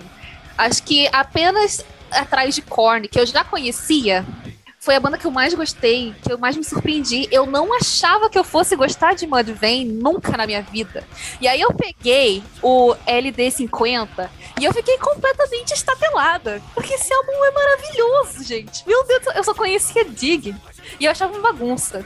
E aí eu ouvi de novo no LD50 e eu fiquei completamente viciada. Que música perfeita! Que clipe perfeito! Cagado, mas é perfeito. E o álbum é maravilhoso. Meu Deus do céu, sabe? Eu, tô, eu, eu nunca achei que eu fosse gostar de Mudvayne. E isso aconteceu. Eu não conhecia Mudvayne. Eu fui conhecer por conta do Hell Yeah, que é a outra banda do, do Chad Gray, que eu amo de todo o meu coração. Sempre vou defender. Eu, se um dia a gente fizer um episódio de bandas underrated, que eu espero que a gente faça, eu vou colocar o Hell Yeah lá. Hell, ixi, peraí. O Hell Yeah lá. Porque, ah, enfim, mas aí eu fui escutar o Mudvayne, que eu falei, gente, já gosto do homem, vamos escutar a primeira banda do homem. E tive essa mesma sensação de estatelo da Gabi, de ficar, gente, o homem é bom desde sempre também, cara. Ele é muito bom com aquele visual Misfits. Mas, tipo, gente, bom demais. Fui escutando, eu não peguei o álbum em si, porque é, eu achei melhor ir pelo desses vem lá direto. E não tinha uma música atrás da outra, os caras são bons, assim, sabe? Falei, cara, Chad Gray sempre foi esse cara. eu só fiquei mais ainda apaixonada nele. Entrei no Vortex de Mudvayne, Hell Yeah, e fiquei muito tempo, não escutei mais nada da pauta por conta disso, entendeu? Foi a culpa deles. Nossa, pra eu mudar assim de banda foi difícil, porque eu queria ficar ouvindo Mudvayne o tempo inteiro. Eu não sei se você gosta de Toolcat. Conheço pouco de tudo, mas tudo que eu conheço eu amo demais. Então, eu não sei se você teve esse clique também, mas especialmente, não tanto no LD50, porque ele é bem mais pesado, mas as músicas do primeiro EP deles, que é uma capa vermelha, eu achei bem parecido com Eu até mandei pro Paulo e falei assim: vê se eu tô maluca ou isso aqui parece Tu. Ou lembra um pouco Alguns- assim. Algumas Caraca, coisas. Tu foi longe mesmo, hein, Gabi? Cara, sério, sério. Eu, Tem uns eu tava elementos, tem uns elementos, eu concordo. E a voz dele limpa também, eu acho que lembra um pouco o timbre do Maynard. Ou a a- o jeito dele cantar, assim, meio arrastado, que nem o Maynard e tal. E eu fiquei, gente, não é possível. Aí quando chega o LD50, ele fica muito mais pesado, né? Mas o primeiro tem bem aquela carinha de, do Enema e do Undertow. E eu adorei. Eu acho sim, quando ele canta mais calmo, assim, o que é difícil depois dos álbuns, e tem um pouco no Hellier também. Aí dá pra você perceber, tipo, que aqui é um pouco assim, é um vocal meio tímido, né? Tipo, ah, eu tô cantando. Depois ele solta, né? Então, se você não. Ouça Hell Yeah, Gabi. Vou ouvir. Depois me manda umas músicas assim fodas que eu não conheço absolutamente nada de Hell Yeah. Cara, eu. Mudvayne é uma banda que eu tinha preconceito social contra. Porque ele, pra mim, era exemplo de no metal de coxinha. Porque todo, tipo, todo bar de coxinha que eu ia de metal, sempre tava lá o clipe de Dig lá no telão. Toda vez. É- Era incrível. Eu não sei dizer se as letras não tem alguma coisa social ou só, sei lá, o pessoal curtia pelo visu. Mas, cara, era, era batata, era o porão do alemão. A a gente conhece o bar, o bar de coxinha de metal aqui da cidade. E era, era, era sempre lá, o Dig. Eu só ouvi essa música lá, nunca tinha ouvido em outro lugar, sempre eu ia lá. É o bar de banda monarquista. É, Meu exatamente. Deus do céu. Mas eu acho que é porque Dig, ela, ela transcende todos os, os nichos de metal, porque esse clipe é muito meme. Então todo mundo conhece. Pois é. E eu tinha isso na minha cabeça todos esses anos, até que toda vez que a Kat falava de Harry, ela falava, pô, é a banda genérica do cara do, do Mudvayne. Nunca ouvi isso. E eu fui ouvir Mudvayne e caralho, eu curti pra caralho também, ó. O vocal do maluco é muito bom, é agressivaço, eu gostei. Eu ouvi um pouco de. Eu não o álbum inteiro, eu ouvi um pouco do, do LD e um pouco do Lost and Found de 2005, que eles já estão mais industrial, já mudaram o visu, estão usando lápis de olho, caralho e tal. Ah, Eu fiquei, caralho, da hora e tal. Eu curti, eu tenho que ouvir mais, mas o que eu ouvi eu gostei bastante. Tudo é muito bem trabalhado, bem, bem festinho assim. E o vocal do maluco dá uma chamada de atenção. O cara é um puta frontman, brabo. E, inclusive, o, o Sander, o baixista do Mudvayne, né? Berberdang, Berberdang, é o baixista favorito do cara do Ginger, inclusive, do, do baixista do Ginger. Olha Aí, aí. as influências. Inclusive, Faz mais um sentido. meme, né, gente? mais um olha. meme. Faz muito sentido, porque o cara é super provado o baixo do, do Mudvayne. É, inclusive, das bandas que a gente falou aqui, eu acho que é uma das que mais tem esse baixo mega provado. Eu acho que é a banda que eu mais gosto do baixo, assim, dos- das que a gente comentou agora. E, cara, eu acho que tem um, um porquê, assim, dos primeiros vocais do, do Chad serem mais reclusos, assim. Ele tinha largado o emprego dele de metalúrgico, um negócio assim, industrial, que ele ganhava super bem, porque ele queria cantar numa banda. Então ele largou, saiu de uma cidade, foi pra outra. Então você imagina, tipo, o meu Deus, eu sinto o peso, assim, do, se isso não der certo, eu tô, né? Tem- Tem uma piada aí no ar com ele ser metalúrgico que toca metal, mas eu não consegui pensar muito bem ainda, não. Ai, Então. ai. Não podia ser mais batido isso. É, Paulo, tu vai comentar alguma coisa sobre Madivane? Não. Nem pra falar que a Gabi tava doida, comparado com tudo.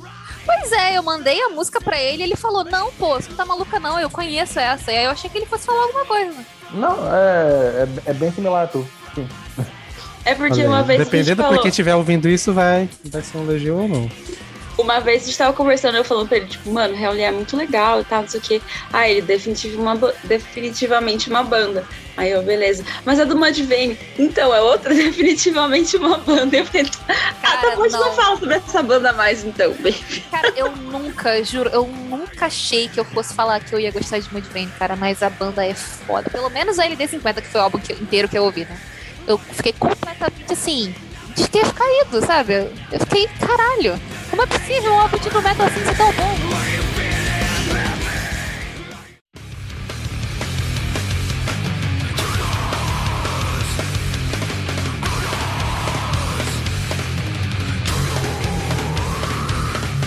A próxima banda que temos aqui é o OTEP. Otep Chamaia, entre na minha casa e você já sabe. Que mulher. Eu e toda a minha família. Eu e toda a minha família. Exatamente. Quem vai começar? Cara, eu não sei se vocês têm essa impressão, mas o OTP é a banda que todo mundo sabe que é legal, admira ela pra caralho, mas ninguém ouve de fato. Sempre fica ali meio de Sim. escanteio. Sim, Sim, inclusive isso aconteceu sim. comigo. Comigo também. Eu conheço o Otep desde que eu me conheço por gente, porque eu, eu, eu sempre procuro banda com vocalista mulher e, e sempre fico tentando investir e procurar e tal. E eu sempre soube da existência do Otep. E por algum motivo eu nunca peguei pra ouvir uma música sequer. Eu acho que eu só tinha escutado Rise Rebel Resist, mas assim, muito de fundo, assim, eu não lembrava de nada de como é que é e tal. Cara, quando eu. Aí eu peguei ano passado o álbum que ela lançou recentemente, por conta da nossa pauta antifascista. Só que assim, eu não achei grandes coisas, não. Achei as letras muito boas e tal, mas eu não achei grandes coisas. Mas é, é- é- dá pra entender, né? Porque essas bandas de nu metal, assim, clássicas, porra, a discografia, a discografia fica grande e acaba lançando uns álbuns meio meh, assim, no meio do caminho. Então, não tinha como, né? É foda. Só que aí eu peguei o Sevastra pra esse episódio. E eu fiquei assim, meu Deus do céu, o que que é isso? O que que é isso que eu nunca ouvi antes? Por que que eu nunca ouvi antes? Cara, a Tatiana, ela sempre fala que ela ficou, assim, ela decidiu que ela queria ser uma vocalista de metal por conta da OTEP. Eu sempre vejo a Tatiana do Ginger falar sobre isso. E eu nunca fui atrás, por quê, meu Deus? E é isso, cara. O Sevastra é maravilhoso. A, a Otep Chamai é maravilhosa. O vocal limpo dela é incrível. O gutural dela é incrível. O rap dela é incrível. As letras dela são incríveis. E assim, só elogios, só elogios. O Sevastra eu amei, eu vou ouvir mais álbuns também. E outra coisa, a gente tava falando de músicas com letras mega pesadas. Eu não sei se vocês ouviram esse álbum e se vocês prestaram atenção na Jonas música Stalti, Jonas né? Assim. Caralho! Eu, eu, eu, eu Sim, quase quitei. Eu quase nossa, quitei porque eu não chorei. aguentei. Meu Deus, eu chorei muito. Eu fui lendo, foi me dando uma coisa, uma sensação tão ruim, cara. Eu quase parei assim a música, mas ela tava tão boa. Eu fiquei, gente, meu Deus. Meu Deus. Foi a mesma sensação que eu tive ouvindo a Daddy do Korn, porque fala exatamente sobre a mesma coisa, né? Sobre abuso sexual, então é foda. E aí, quando eu fui pesquisar sobre essa letra, eu vi que poderia ser autobiográfica. Tipo, eu não vi nenhuma fonte confiável, mas eu vi que há um forte indício de que realmente a UTEP, a, o- a UTEP passou por isso. Aí eu fiquei, O que aconteceu com a Gabi, acho que aconteceu todo mundo foi isso também. Eu peguei esse álbum pra ouvir, caralho, que álbum fantástico, bicho. É realmente esse sentimento de porque eu nunca peguei essa parada antes, porque é, tem- aqui- tudo aquilo que eu falei de ser genérico não é aqui, cara. É muito original o som. Tipo, dá pra ver que é no metal, tipo, tem o, o- tipo, a estrutura, mas tem umas paradas muito diferentes. Acho porque ela é muito foda, tipo, ela exala uma fodacidade, assim, que caralho, muito babito. Inclusive, nesse álbum tem a, a música do feminino, tipo, Menoside, né, que os, os caras ficam bolados quando vê o caso. Ai Ah. sim, Ai, eu céu, Chamaia, que você fez tudo. Você fez tudo. Ai, muito bom. Cara, o Tep Chamaia é uma, um nome que eu ouço falar desde sempre, desde que eu comecei a ouvir, sei lá, Evanescence, que aí eu já fui puxando bandas com vocal feminino, porque eu sou bem parecida com a Gabi, nesse aspecto. Então eu sempre ficava caçando assim banda que tivesse mulher, principalmente mulher liderando.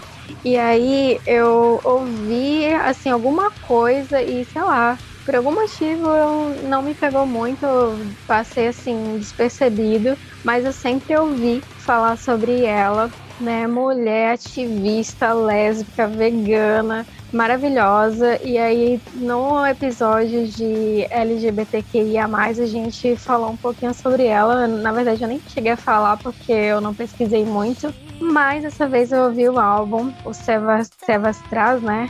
E caralho, que álbum incrível, meu Deus do céu, essa mulher é perfeita. Como a Gabi falou, o vocal limpo, não sei se foi a Gabi que falou, acho que foi. O vocal limpo, o gutural dela, tipo, as partes que ela canta em rap, as letras incríveis. Eu, eu não ouvi outros álbuns, eu só fiquei nesse primeiro, mas caralho, puta álbum.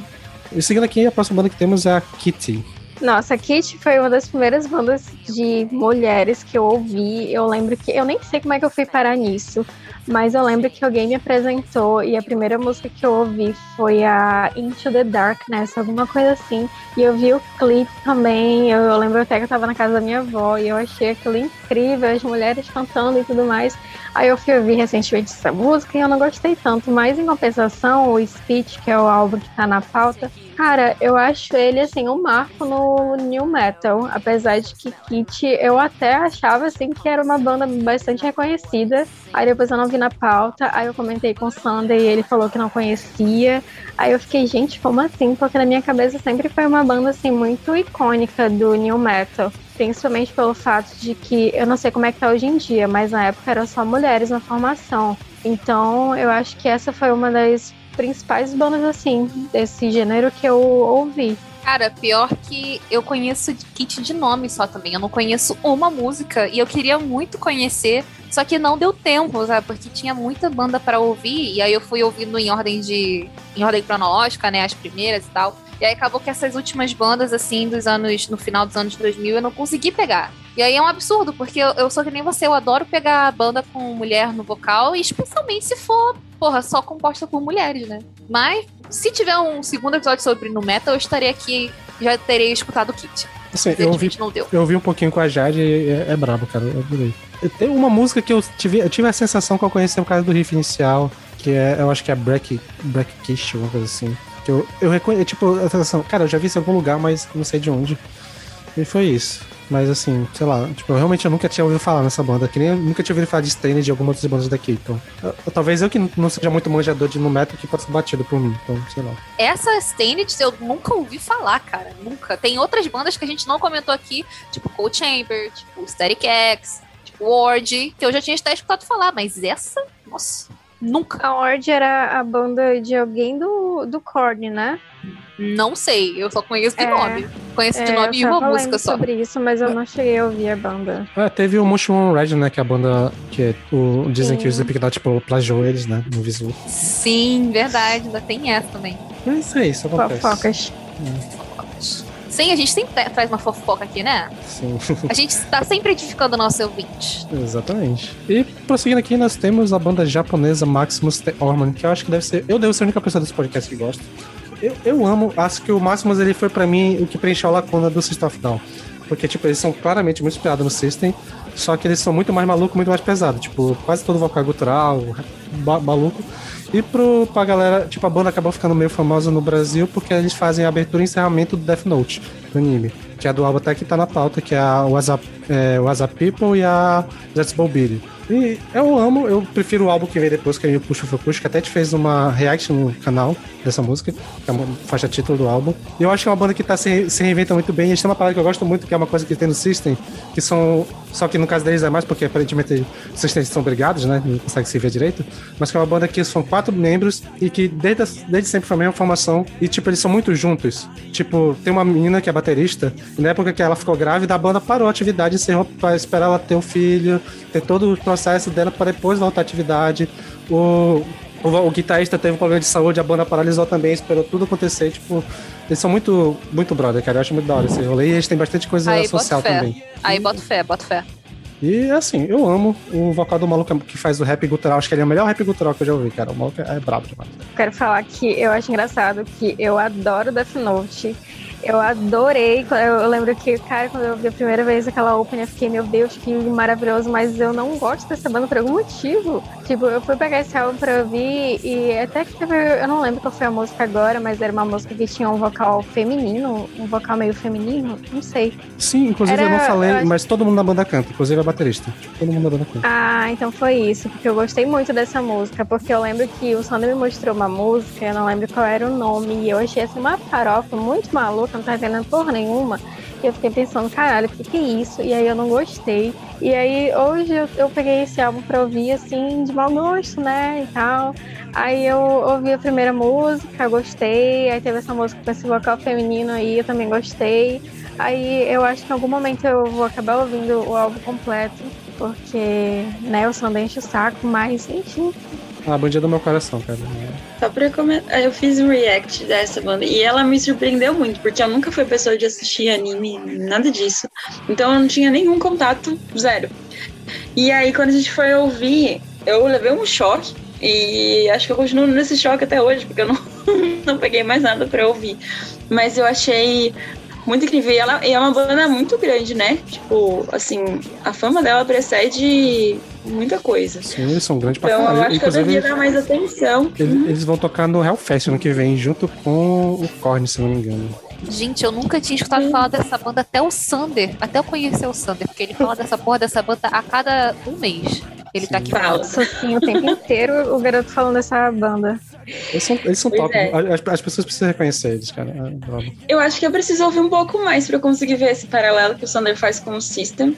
Porque, a não ser pela bagunça de não ter, não ter, não ter muita constância dentro da própria música, eu não vejo mais nada assim. Mas então talvez seja uma questão de ouvir. Eu vou fazer um react contigo e com o Lucas de uma música que eu acho que tu conseguir pegar essa parte. Beleza. Bom, a próxima banda que temos aqui, pra fechar esse bloco aqui, é a brasileira, né? Oficina G3, a banda dos crentes metaleiros aí, no talo. Que teve uma fase da minha vida em que eu, eu era levado pela igreja. Então, a única, por causa da minha família, tá? Então, a minha única escapatória que eu tinha ali era uma Oficina G3, um Filhos do Homem, um de Fernandinho, que tinha uma guitarra, pelo menos. Então, e o Oficina G3 até que tinha umas músicas pesadas, o álbum Manos dele, tem uma música chamada Até Quando, que é pesada pra caralho, tem uns gutural e tal. Eu ficava, caralho, mano, pesado e tal. É, é isso. E eu ouvi por um tempo. Assim, pior que eu nunca ouvi uma música da Oficina G3, eu só sei que eles são crentes. Aí eu só posso dizer a mesma coisa que eu falei do POD. Banda de crente, né? É isso. Mas pior que eu nunca ouvi nenhuma música pra dizer se é bom ou ruim, e eu não ouvi nem por preconceito, não, porque não deu tempo mesmo, galera.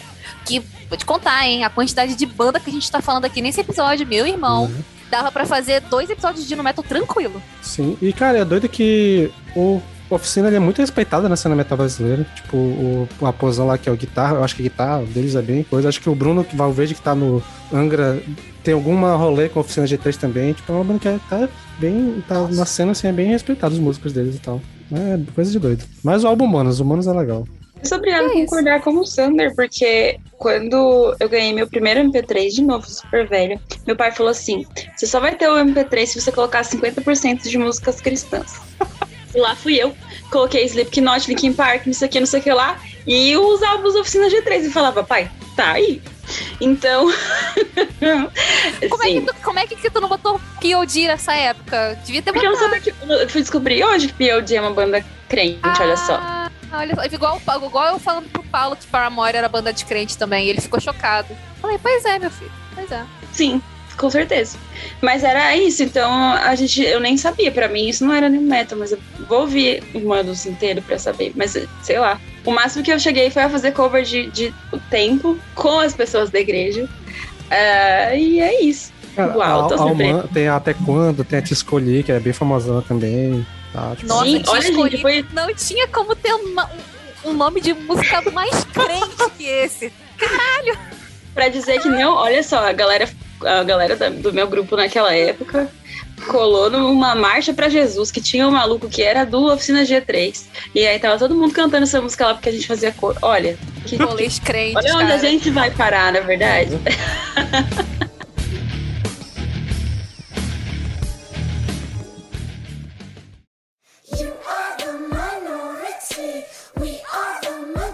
Fuck your lies and Shouts out to the Undertones. Shout out to my family. Shout out to my family. Shout out to the motherfucking majority. Beleza, agora começando aqui um bloco rápido pra falar do no metal nos anos 2010, né, pra frente. Que não teve tanta coisa assim, ou pelo menos não chegou nas nossas bolhas, eu imagino. Mas tem algumas coisinhas, então a primeira que temos aqui é outra banda que eu encho muito saco no podcast, que é o Fever 33. Cara, eu amo demais, acho que foi, eu, eu descobri essa banda quando eles lançaram o primeiro álbum, foi em 2019. Que eu vi, acho que em algum canal do YouTube, tipo, falando alguma coisa, porque eles iam tocar no Lollapalooza. E, cara, eu achei muito doido. Tipo, eles meio que são uma mescla do Rage Against the Machine com Linkin Park, tipo, o instrumental do Rage Against com o refrão do Linkin Park e também com rap, só que com rap atual, né? Tipo, eles dão uma modernizada no do rap. E, cara, o vocalista, ele é um dos meus vocalistas favoritos no quesito presença de palco, bicho. O Jason Butler é um monstro, cara. Os shows que ele faz e tudo que ele faz. Acho que a Kat viu um react que ele fez, né? Que ele passa metade da música cantando dentro do público e o pessoal rouba o microfone dele e pega de volta. Cara, é uma coisa muito doida. Eu amo demais. Foi essa a impressão que eu tive. Eu Bati o, bati o olho e vi uma pessoa com uma presença de palco, tipo, doida igual o Ed Vedder. E, e o som preencheu essa lacuna que eu nem sabia que eu tinha do Rage Against. Então, não sei, eu só fiquei em choque. Fora nesse react que a gente fez, se você não, você ouvinte aí não viu, vá procurar pra ver. O discurso que ele faz no início, tipo, nossa, eu, eu preciso ouvir mais, sinceramente. É, é, e tipo, é uma banda que são três membros, dois deles são negros, eles falam pra caralho sobre a questão de, de raça, principalmente nos Estados Unidos da época que teve o rolê do, do BLM ano passado, eles estavam lá, lançaram o álbum falando sobre isso. Então, tipo, eles realmente são essa tentativa de uma volta do Rage Against, pelo menos no espírito, porque eles estão lá levando a bandeira, tipo, tudo que relaciona a banda tem um quesito, quesito, quesito social, então, tipo, cara, eu amo demais, eles são brabos e quem curtir, eu não vou garantir que quem gosta de Rage Against vai gostar, porque ainda tem umas diferenças e tal, mas pelo menos confere lá, que eu acho que vale a pena. Uh, Fever 33, eu. Cara, pra mim foi diretamente como uma indicação pelo simples motivo de me lembrar muito Link Park. E como eu amo Link Park, meu Deus, foi, foi algo assim perfeito pra mim. Eu não conhecia nada da banda, nunca tinha ouvido falar. Fui procurar pela pauta e eu já estou escutando pra caramba porque é realmente muito boa, cara. Me lembrou muito Link Park. As letras são muito fodas. Eu eles têm aquele todo aquele lance de revolução, de política e manifestação e tal, essas paradas e é muito bom, eles fazem isso de uma maneira muito boa. Eu já ouvi uns clipes ou outros e é sempre nessa, nessa, nessa temática. Eu achei simplesmente a banda incrível. E não era indicação, mas pra mim serviu como uma indicação perfeita, gente. Beleza. Prosseguindo aqui, nós temos o Code Orange, a banda que deu treta porque foi o álbum, o melhor álbum do ano pra alguém e foi o pior pra outro aqui na mesa. Então se debatam aí, vocês dois. Quer começar, Paulo? Puta banda, cara. Pô, não tem jeito. Os caras fazem um trabalho absurdo.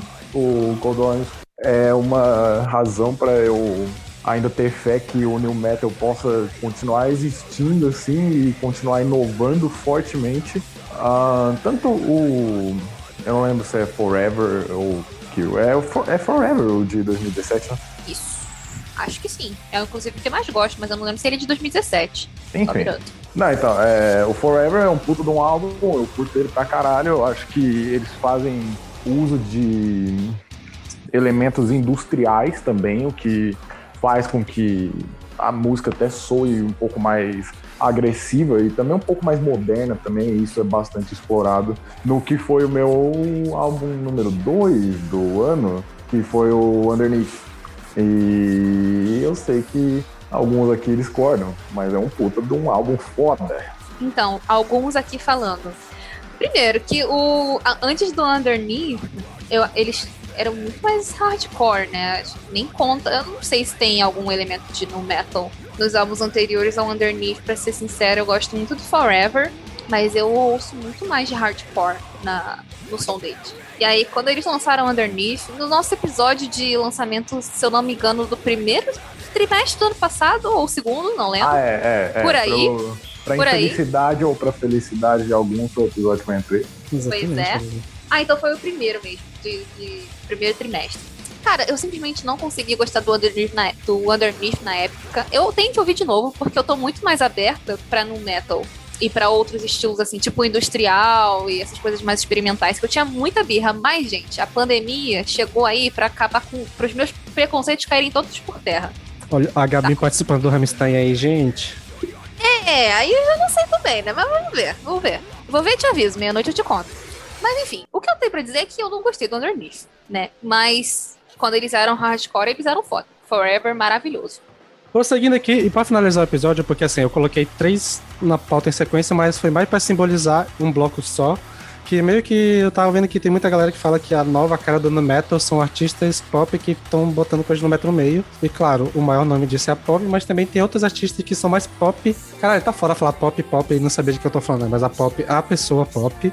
E outros artistas pop que também botam uma carinha de metal ali que acabou, segundo os especialistas, que eu não sei quem são, mas tem os especialistas aí, é a nova cara do no metal. É, assim, quando eu olhei na nossa pauta tava lá, né? Pop, Rina Sawayama e Grimes. E aí quando eu olhei Grimes, eu fiquei, mas por quê? Né? E- mas eu não sou muito entendedora de Grimes. E aí hoje eu fui ver um- esse vídeo sobre a estética no metal e tal, e até lá eles estavam falando da Grimes, então eu falei, nossa, então realmente deve ser. Deve ser uma coisa, né? Então. Agora, o que eu posso falar é sobre a Rina Sawayama. Eu não acho justo botar a Rina Sawayama nesse balaio, porque ela literalmente só tem uma música que é um pouco mais puxada pra esse, pra esse nicho. Aí agora a pop, sim, com certeza. A pop é uma grande cara do, do no metal e do metal industrial e metal moderninho, assim como todo, porque ela não tem gênero, ela é gender fluid. Ela não tem gênero nenhum ali no, no metal.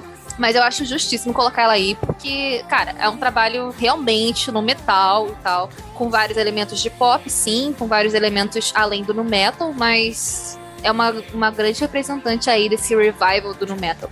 E assim, é, tem outras bandas que você falou aí, né, que a gente realmente a gente não conhece, mas eu sei que tem muitas bandas e que o nu metal tá tendo esse tá tentando voltar assim, tá tentando dar uma um, tá tentando ressurgir, né? Só não chegou na gente ainda, mas o que eu Sim. sei assim é que na- nas assim, nas profundezas do underground tá, tá surgindo. Não, tá e também surgindo. tem, tem muita banda nova de no metal que pega muita coisa de deathcore, então dá uma misturada, tipo Of Mice and Men e tal. Mas eu não sei se dá pra encaixar aqui exatamente. Mas existe, então talvez a gente. Um dia que, tipo. Inclusive, esse episódio aqui abre a possibilidade pra gente fazer um episódio de, de metalcore ano que vem. Já. Pra mim, felicidade. Ah, Ou Cara, não, né? Vai que, vai que meus preconceitos caiam por é, terra vai, novamente. vai Eu acho no bem mínimo capaz, Ginger moral, e Spirit. Box eu acho que tu vai gostar. Não, isso aí, é, isso aí eu já gosto, né? Pois é, então. E assim, mas assim, falando agora da pop, eu, a gente vai falar muito dela aqui, né? A gente, desde o nosso primeiro episódio já fala muito dela e tal, porque o álbum do ano passado dela foi, foi doido. A gente já falou recentemente dela porque ela lançou um EP muito bom também. E ela vai lançar um álbum em outubro ou setembro, não lembro exatamente quando. Mas ela lançou também que vai ter um álbum esse ano ainda. Então, tipo, é, é isso. Sabia disso, que felicidade. É, a pop é top. Eu gosto dessa mistura que ela faz na sonoridade, principalmente do que ela fez no EP, porque como eu já tinha falado antes, era muito o parte metal e a parte pop, e ficava invertendo uma coisa a outra pra dar um choque. E no EP ela deu uma mesclada melhor nas duas coisas. Sim. Eu tô esperando esse álbum pra dar uma trabalhada nisso também. Então é isso. Muito, muito bom, muito bom. E uma outra coisa também, cara, eu acho que não vai surgir uma banda que seja 100% new metal. Porque é uma coisa que a gente já tá careca de ouvir, já saturou, já ouvimos, já tudo que tinha pra entregar, eles já entregaram. Mas é exatamente isso. O que tem pra surgir de interessante são bandas que peguem elementos e misturem, porque eu acho que essa é a tendência da música como um todo, né? Não existe mais você fazer um sucesso tremendo e ter reconhecimento se você fizer uma coisa que todo mundo já fez, exceto Greta Van Fleet, por algum motivo. Mas enfim. Fica consegue, datado, né, né? Se você faz uma coisa que o gênero é muito puro, assim, fica muito datado. Muito! escutam, e você escuta, e aí entra naquilo que você falou sobre Cannibal Corpse, Gabi. Se eu quero ouvir uma música dos anos 90, eu vou ouvir dos anos 90, porque vou ouvir uma banda, uma banda nova com aquele som, né? É bem complicado. Porque quando você vê uma banda nova, né, fazendo esse tipo de som, quando é uma banda das antigas ainda, você até entende. Fala, ah, tá, Isso. o Korn tá Uhum. lançando. Tipo, o Korn lançou em 2016 um álbum, né? E eu, eu vi algumas músicas só, e aí eu vi que eles lançaram com bem aquela carinha do Korn tradicional, porque eles tinham feito um- umas experimentações aí depois na carreira, como quase toda banda faz. E aí eles voltaram pra essa sonoridade, aí todo mundo ficou, nossa, o Korn voltando às origens, que coisa maravilhosa. E realmente as músicas são boas. Mas isso vindo de artistas novos, fazendo um som que já, tipo, já deu tudo que tinha que dar e mais além. é complicado. Agora, eu acho que realmente existe essa tendência de um revival, até porque a gente tá vendo esse tipo de tendência, assim, de, de ressurgir esses, esses estilos musicais dos- do começo dos anos 2000, então eu acho que é muito provável que seja o no metal, assim, exploda de novo em algum momento, que tá rolando do pop punk, né? Eu acho que o no metal é bem capaz de rolar.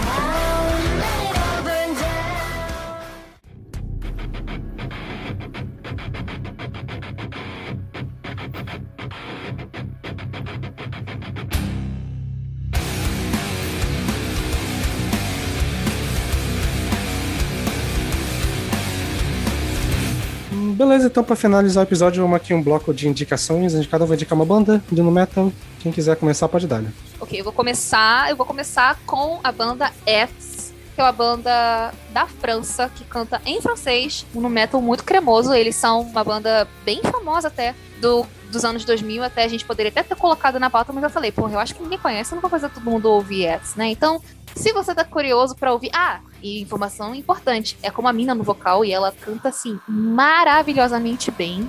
Ela tem um gutural assim muito surreal, muito potente. Então, pra quem quiser, tiver interesse e não conheça a X, procure o disco Soma, que tem a música Crucifer, que é uma das melhores músicas que eu já ouvi no gênero do nu metal. Então, se você ficou curioso aí, procura lá. Quem quiser puxar, pode dar. né? A próxima indicação é um CD que eu já postei no Vinil da Semana, que é o Arizona, do Vem. E o Vem junto ao junto ao Cold Orange, pra mim, são as duas bandas que têm o potencial pra carregar o gênero, assim, nas costas pro futuro. E Vem, pra mim, é, é uma mistura de Converge com Slipknot, basicamente. E é muito bom, cara. É muito, muito bom. Fora todo o elemento industrial que eles usam também pra criar aquela sensação de terror na música também, que é completamente maravilhosa. E, pô, eu tô anso- ansioso demais pra, pro próximo álbum deles, porque no momento o Warzone é o debut e o único álbum que eles têm. E extremamente curto, né? Eu só queria comentar que eu ouvi essa, eu tava pra ouvir essa banda há muito tempo, e aí eu aproveitei a deixa pra ouvir agora, nesse contexto, e puta álbum. Puta que pariu, que álbum incrível. E parece que é uma música, é um blocão, uma música só, né? Parece que é. Não no sentido ruim, é porque realmente as transições são muito. Você não sente mesmo que tá passando de uma música pra outra. Muito bom. É, são muito rápidas, são muito. A próxima indicação é minha e eu vou confessar pra vocês que eu botei ela de sacanagem. Que é a banda Chrysalis, que é uma banda assim, que é meio que um- uma tentativa de fazer um, um Evanescence mais atual, só que no início dos anos 2000. Só que tinha umas pegadas meio no metal, meio metalcore. E o vocal da menina era o absurdo de, de operístico que existe. Que ela, tipo, ela tá até no Therion, se não me engano, hoje. A, a vocalista. Mas eu gostava, eu acho que é a única pessoa no Brasil, porque eu lembro que eu upei ah, o álbum deles no Som 13 na época. Eu, eu upei os MP3 e tal. Ah, então, tipo, eu não sei nem como eu fui descobrir essa porra, mas é muito legal. Eu ainda gosto muito. Pra quem gosta de sinfônico, acho que deve apreciar, tirando que é meio exagerado algumas coisas, mas o vocal dela é legal e tem umas riffs interessantes. Mas é isso. Muito da hora. Não sei se alguém aqui ouviu, mas. Quem que tiver curiosidade, o nome do álbum é The Awakening of Gaia, de 2011. Sandra, eu tava, tipo, muito assim, nossa, intrigada pra eu ver. Você falou, ela tá no lá. Inclusive, a- o rolê do. O rolê do. Do, do Evanescence é tanto que eles têm uma música chamada Lilium. Bateu na trave. Uau! Só que ela é meio difícil de ver no metal ali, mas tem. Tipo, ela tá mais sinfônica que no metal, mas tem. Tem um no metal metalcore ali no meio, tipo. Levar uma lupa. Eu- A minha indicação é o Slot, que é uma banda russa. A gente já fez react dessa banda aqui. Até onde eu sei o pessoal achou legal. Mas é uma banda de new metal, inspirada. Tem bastante elementos que eles trouxeram do Limp Bizkit. Mas por isso que eu gosto tanto pela, pela referência. Mas eles em si têm um som muito diferente. São dois vocalistas. É, já teve uma transição de muitas vocalistas mulheres primeiro, depois até que consolidou com a, com a Nuki, que chama Nuki, por conta de Nuki. Mas ela. Ela faz tudo nesse, nessa, banda, eles cantam completamente em em pulso. Ela tem um visual muito, muito bacana, assim. Ela já participou de ah, The Voice, essas coisas, Talent, qualquer coisa lá na Rússia. E então, tipo, eles têm um som que parece que, às vezes, quando ela canta é de um jeito, quando ele canta é de outro, mas eu acho que casa super bem. É, principalmente nos primeiros álbuns, é, que foi quando, quando eu conheci eles, assim, eles mandavam, era muito new metal, inclusive nas roupinhas, assim, no Visu. Então eu acho que é uma banda que vale a pena ouvir. Não sei como eles estão atualmente, porque eu meio que fixei nos, nos primeiros álbuns, mas acho que vale a pena escutar New Metal em russo. Vocal dela é vocal dela é brabo. E o álbum que eu trouxe aqui foi o Ultramania, né? Ultramania, do Seo Taiji, que é um cantor, compositor, produtor musical, etc., sul-coreano. Ele fez parte de uma banda chamada Seo Taiji and the Boys, que foi um grupo, na realidade era um trio, que ficou em atividade ali na década de 90 até mais ou menos 96, se não me engano. E era um grupo que misturava hip hop com rap, pop, é, funk metal, algumas coisas assim, fazia uma salada, mas foi uma salada que fez um sucesso assim muito estrondoso, não só na Coreia do Sul, mas também é, nos Estados Unidos e tudo mais. Eles foram o, o seu Taiji, né, que era o líder da banda, saiu depois dessa banda e aí ele começou a carreira solo e ele foi um dos principais assim que é que começou a trazer elementos da música norte-americana para a Coreia. E muita coisa assim que veio depois é, se deve ao seu Taiji, porque tipo eles meio que foram responsáveis para levar a popularidade do pop coreano para fora e também de trazer coisas de fora para a Coreia do Sul.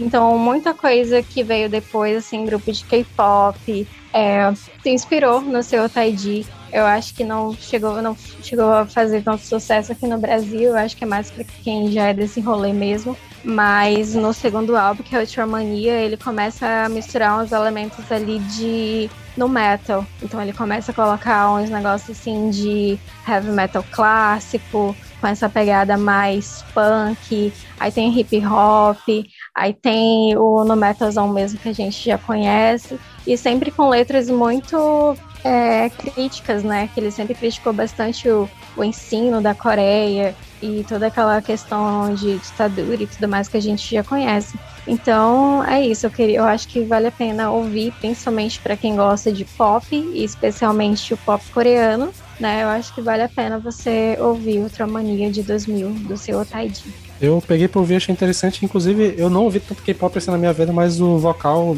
consegui familiarizar. E eu acho que, não sei o que tem no coreano, que parece que é uma língua que funciona muito bem com rap. O vocal de rap funciona muito bem com o coreano. Meu Deus, sim, demais. E fica, ficou muito legal. Demais. Eu fiquei muito surpresa, inclusive, quando eu descobri que K-pop tinha rap. E logo depois eu vi que, nossa, na verdade é bom. É maravilhoso, gente, maravilhoso demais. É isso, come- começamos com o Faith No More e vamos terminar aqui com o Ouça K-pop.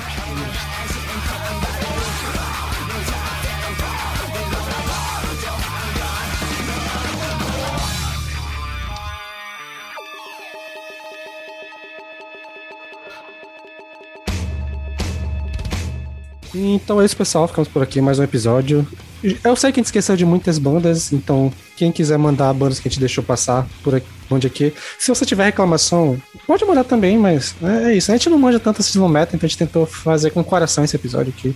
A gente foi sincero, então é isso. É, espero que tenham gostado. A gente vai trazer mais episódios assim. Eu acho que esse ano só tem mais um episódio de gênero ainda, que é o de Black Metal Part 2, que tá chegando aí. E é, acho que é isso. Não esqueça de checar nas redes sociais, arroba Podcast, Twitter, Instagram.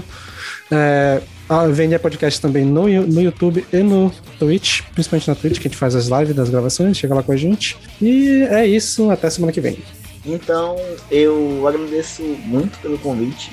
Eu adorei ter participado. Eu espero participar outras vezes. E vou deixar a minha Twitch aí, que é Crowley Joy.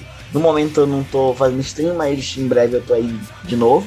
E a banda, eu tenho uma banda aí pra indicar, que é Moonshowhead. E na verdade, especificamente a música Quirt, que todo mundo fala que é uma cópiazinha de Slipknot, mas eu não vejo assim. Enfim, fica aí minha indicação.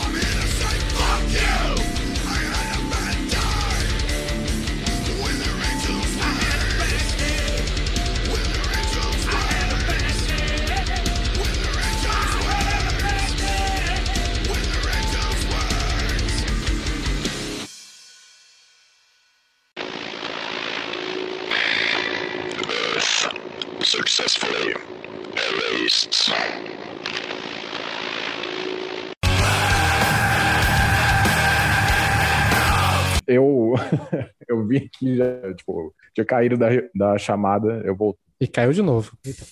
E na hora que foi falar, tadinho. É duro. Ele não pode falar cair da chamada que ele cai. né? É.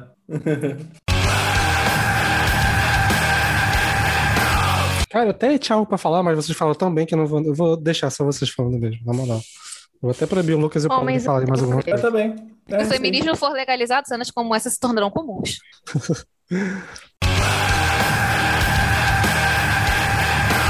É a Nada. banda do Batera, do Pantera, né? Mas ele morreu, tá tudo bem. Meu Deus.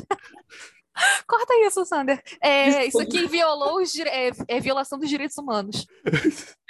Não, mas. é- Ai, desculpa. Eu, enfim, quando as pessoas. Eu não vou continuar nesse. Tudo bem. Eu tô passando mal aqui. cara.